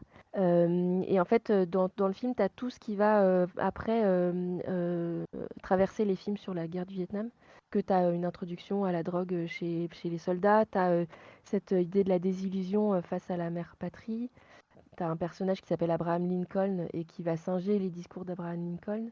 Tu as l'opposition entre les soldats expérimentés et euh, qui, savent que c'est pas leur guerre en fait, ce qu'on va retrouver chez Rambo. Et, euh, les jeunes qui n- arrivent un peu avec mépris euh, face aux Vietnamiens euh, qu'ils estiment ne pas être des vrais soldats, et alors qu'en fait, si, c'est ceux qui connaissent le mieux leur terrain. Le mépris complet pour euh, l'histoire de, enfin l'expérience française avant, ce qu'on va retrouver par exemple dans, dans Apocalypse Now. Et puis l'incompréhension du, peuple, des Américains face aux, aux Vietnamiens.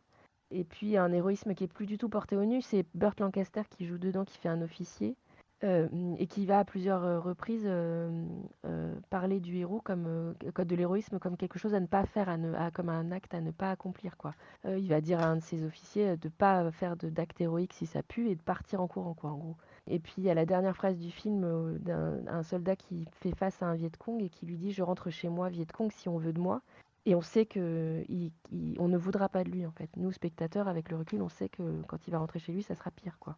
Euh, parce qu'en plus, il n'aura pas la reconnaissance. Donc peut-être je dirais le merdier parce que c'est un prototype quoi, en fait. C'est pas le plus grand film, mais c'est un prototype. Voilà. Eh ben, ça fait une belle recommandation. En guise de, de fin, je sais pas si, si le chat, y a une question ou deux euh, qui subsiste pour Charlotte. Alors on va passer au quiz. J'espère que ce petit portrait, parce que je pense que c'est un sujet qui, qui est tellement complexe qu'il faudrait des heures pour euh, vraiment parler de tous les aspects, j'espère qu'on on aura... Ouais, je suis désolée, j'ai pas, euh, j'ai pas été dans les détails de- des films. euh, je, je- on aura, on n'a pas le temps, mais euh, il faut, enfin, évidemment, c'est très très riche quoi. C'est pas que sur la guerre quoi. Il y a pas, et c'est pas que politique. Mais j'ai l'impression que, que les gens demandent le quiz. Je sais pas si tu es euh, prête Allez, pour le c'est quiz. parti. Oh, j'ai peur, je vais me planter. Première, euh, premier quiz. Donc évidemment, euh, évidemment le quiz, euh, c'est euh, guerre du Vietnam et cinéma, puisque c'est le thème du Mhm. soir. Et donc le premier, c'est faut retrouver avec une, avec des critiques euh, de quel film on parle. Il y a un visiteur qui a publié le 28 janvier 2011 sur Allociné. Comme c'était un film culte, je me suis forcé à en regarder au moins la moitié.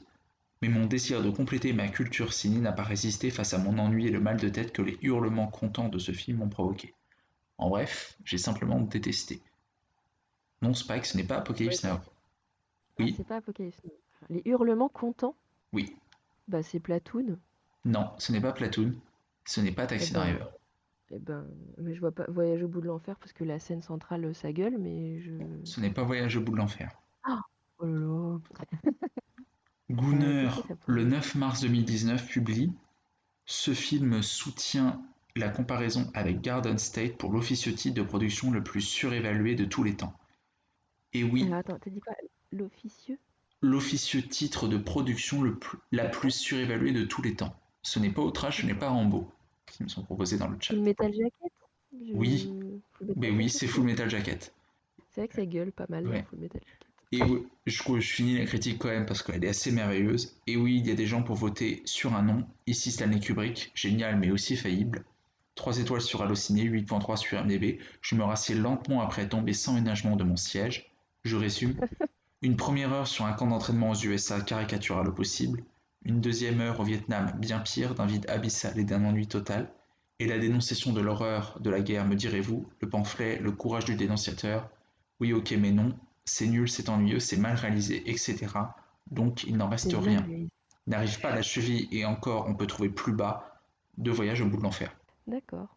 Voilà. Bon, pourquoi après tout euh. Je- Mais c'est mal réalisé, c'est quand même pas très honnête quand même. hein. Je- je- J'en avais une dernière si vous la voulez où euh, j'ai trouvé quelqu'un qui faisait une comparaison entre le film et euh, Zone Interdite. C'est un truc fameux. Comment peut-on considérer ce film comme un chef-d'œuvre? Pour moi, c'est une des plus grosses daubes qui existent. Presque deux heures de film sans aucun scénario. Les dialogues n'en parlons même pas. Si on enlève les vulgarités, il doit rester en tout et pour tout deux phrases. Toute la première partie du film est totalement inutile. L'instruction de soldats qui vont partir au Vietnam par un instructeur totalement taré, où pour seul dialogue on a des mon cul, va te foutre. Ah si, pardon, les seules expressions où il n'y a pas de vulgarité, c'est lorsqu'ils disent oui chef. La première partie ressemble à un reportage de M6, zone interdite sur la formation des soldats américains qui était passé il y a quelques temps. La seule différence, c'est que le reportage de zone interdite était plus intéressant. C'est dire. Ah, par contre, pour montrer la débilité des instructeurs, le début du film est très réaliste. Ils sont dans le reportage quasiment aussi stupides que l'instructeur du film. Quant à la deuxième partie du film, elle n'a guère plus d'intérêt. Ils sont enfin au Vietnam, mais là encore pas d'action, pas de scénario. Les seules scènes d'action sont hyper mal filmées et très mal réalisées, on a l'impression d'être dans une série B. Pareil, la musique du film ressemble à une vieille musique d'un vieux film de série B. Je suis pas d'accord. La musique, euh, bon bref, euh, oui non, je suis pas d'accord. je- je- je- c'est- ce qui est bien, c'est que ch- chaque semaine, euh, j'ai la sensation de pas avoir, pas avoir vu le même film que ces gens-là. Ouais, mais non, mais en fait, il faudrait peut-être un, un petit accompagnement, mais ouais. Écoute, Deuxième manche du quiz, on retrouve avec le casting d'un film. Alors c'est un film dont le montage est signé euh, Bill ouais. Les costumes sont de Richard Bruno. La photographie de Stephen H. Burham. Ce n'est pas Voyage au bout de l'enfer. Le scénario est signé David Reb. D'après le livre de Daniel Lang, C'est pas Rambo? ce n'est pas Rambo. Je continue pour dire que la musique est signée euh, Ennio Morricone. Euh... Alors attends. Assistant réalisateur, c'est Brian Cook. Attends. Ennio Morricone? Ça vient d'être trouvé dans le chat, c'est Outrage. Oui, c'est vrai. Tiens, je l'ai pas revu celui-là. Ennio Morricone, bah tu vois, j'avais zappé qui avait fait la musique.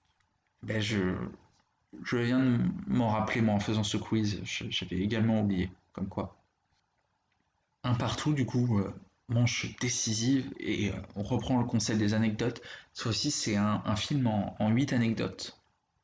Premièrement, c'est un film euh, qui est l'adaptation d'un livre de 1972. Sa VF, c'est un des premiers doublages de Lambert Wilson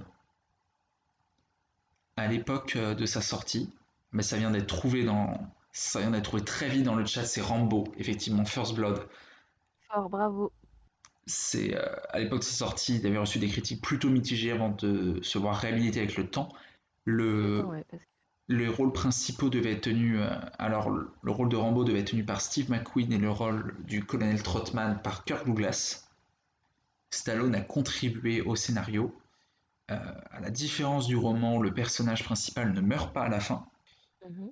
À la base, il devait se suicider et ça a été jugé trop sombre aux projections test, fait que ça a été changé pour la fin qu'on a actuellement. Petite euh, particularité, c'est que c'est un film qui est classé R-rate à- aux USA, alors que depuis 2006, il est considéré comme étant tout public en France. La vache purée. Voilà. C'est chaud quand même, tu montes pas ça à un enfant. Ouais, chaud, je- je- j'ai été très très surpris d'apprendre qu'apparemment il est, il est classé tout public par le CSA depuis 2006. Et l'année dernière, qui était pour être plus simple, j'ai eu quatre suites à l'esprit très différent. Oui. Effectivement. Et c'est euh, une victoire du chat sur euh, ça monte de 1, c'était c'était un, un beau duel sur ce quiz. Bravo. Euh. Est-ce que tu as une petite reco que tu veux faire pour terminer l'émission? Sur les films de guerre? Un film, euh, oui, de guerre ou autre, que tu voudrais mettre en avant? Euh, bah non, mais j'imagine que tout le monde les a vus, mais effectivement, si vous n'avez pas vu euh, les, grands films euh, sur le Vietnam, ils ont quand même euh, été impactants sur le. Enfin, c'est même assez impressionnant qu'une décennie ait autant eu d'impact sur le, cinéma en général. Écoute, est-ce que j'ai une de... écoute, qu'est-ce que j'ai vu récemment J'ai vu bah, les films, les films dont on parlait au tout début là. Dans la première partie, quand on parlait des, actualités, les films français qui sont sortis récemment, je suis allée voir Le Dernier Voyage et Méandre, et j'ai eu deux bonnes surprises vraiment. Euh, je trouve que c'est des films qui ont sont pas parfaits, mais euh, par exemple, Le Dernier Voyage, je trouve ça super euh, que le, réalisateur ait autant assumé le côté BD du, film. On voit beaucoup ses influences. En particulier, il y a Star Wars, mais hyper assumé en fait pour des films, des premiers ou deuxièmes films, dans ce côté BD, comics, très, qui va totalement dans la science-fiction euh, de, imaginaire, quoi. Pas de la science-fiction euh, un peu sérieuse, quoi, mais vraiment euh, côté presque, presque enfantin, quoi. Donc, ouais, si vous n'avez pas encore vu ces deux-là, allez-y. Voilà, et j'en profite parce que Niels fait sa pub et il faut le souligner. Il a, il a signé un très bel article sur la guerre du Vietnam sur Cinemacro que je vous Ah, cool. recommande. Bah, mets-le sur le, sur le, Ouais. sur le Discord alors. Bah, il se fait, voilà, et on, on va le mettre sur le Discord également. Ouais, cool. Je, je me permets de, préciser dans ton long CV euh, qu'on peut te retrouver euh, dans les pieds dans la gueule. Oui, bah, alors là, on est en pause depuis euh, pff, des mois et des mois, là. Mhm. Dans, Mais il y a encore des épisodes postés. Ouais. dans Cinéma Motif ou Motif Cinéma, je sais jamais dans quel sens c'est. Et Motif Cinéma. Voilà. Et pareil, je suis un peu en pause parce que vacances Mhm. et déménagement, mais euh, ça va reprendre. Voilà. Et que euh, on peut aussi te retrouver de temps en temps chez James c'est fait qu'on a Ouais, dans... Fait. on a supprimé les rushs. euh, Mm. Euh, et là, on a fait euh, des, des émissions, trois émissions sur le sur Freddy, sur la série des Freddy, et le troisième volet devrait sortir dans pas très longtemps, j'imagine, si James fait son boulot. Euh, voilà. Voilà, et je ne peux que vous recommander de, d'y aller de manière formidable parce que c'est une émission formidable. Je te remercie, Charlotte, d'être venue ce soir. Bah, merci à toi, merci à vous. C'était un, un vrai plaisir. Oui, on peut aussi te lire sur le blog de Surfroide. Tu, tu es Oui. euh, ultra polyvalente, tu es partout à la fois. Comme tout à fait. Mais Euh, euh, Twitter, pardon pour, il faut, il faut aller sur les comptes. Va sur le compte de Motif Cinéma. C'est euh, Cinéma Motif. je, Je je le mettrai sur le Discord. Ouais. Ou tu le mettras sur le Discord. Oui, oui, on va, on va tout mettre. Merci du coup vraiment beaucoup d'être venu. C'était absolument passionnant de t'écouter Bah, ce soir. chouette, ouais. Je remercie Merci. euh, le chat à tous ceux qui nous ont, qui nous ont écoutés euh, pendant cette émission. Je vous, je vous souhaite donc à tout le monde une, une agréable soirée. On se retrouve très vite. Alors, petite pause, comme je l'avais annoncé lors de la FAQ, euh, pendant deux semaines, mais on revient le mercredi 18 et je reviens non pas avec un, mais deux invités. Je reviens avec les frères Bonnet que vous pouvez suivre notamment sur Twitter et on vous parlera de Ciné Le Met. Bonne soirée à tous!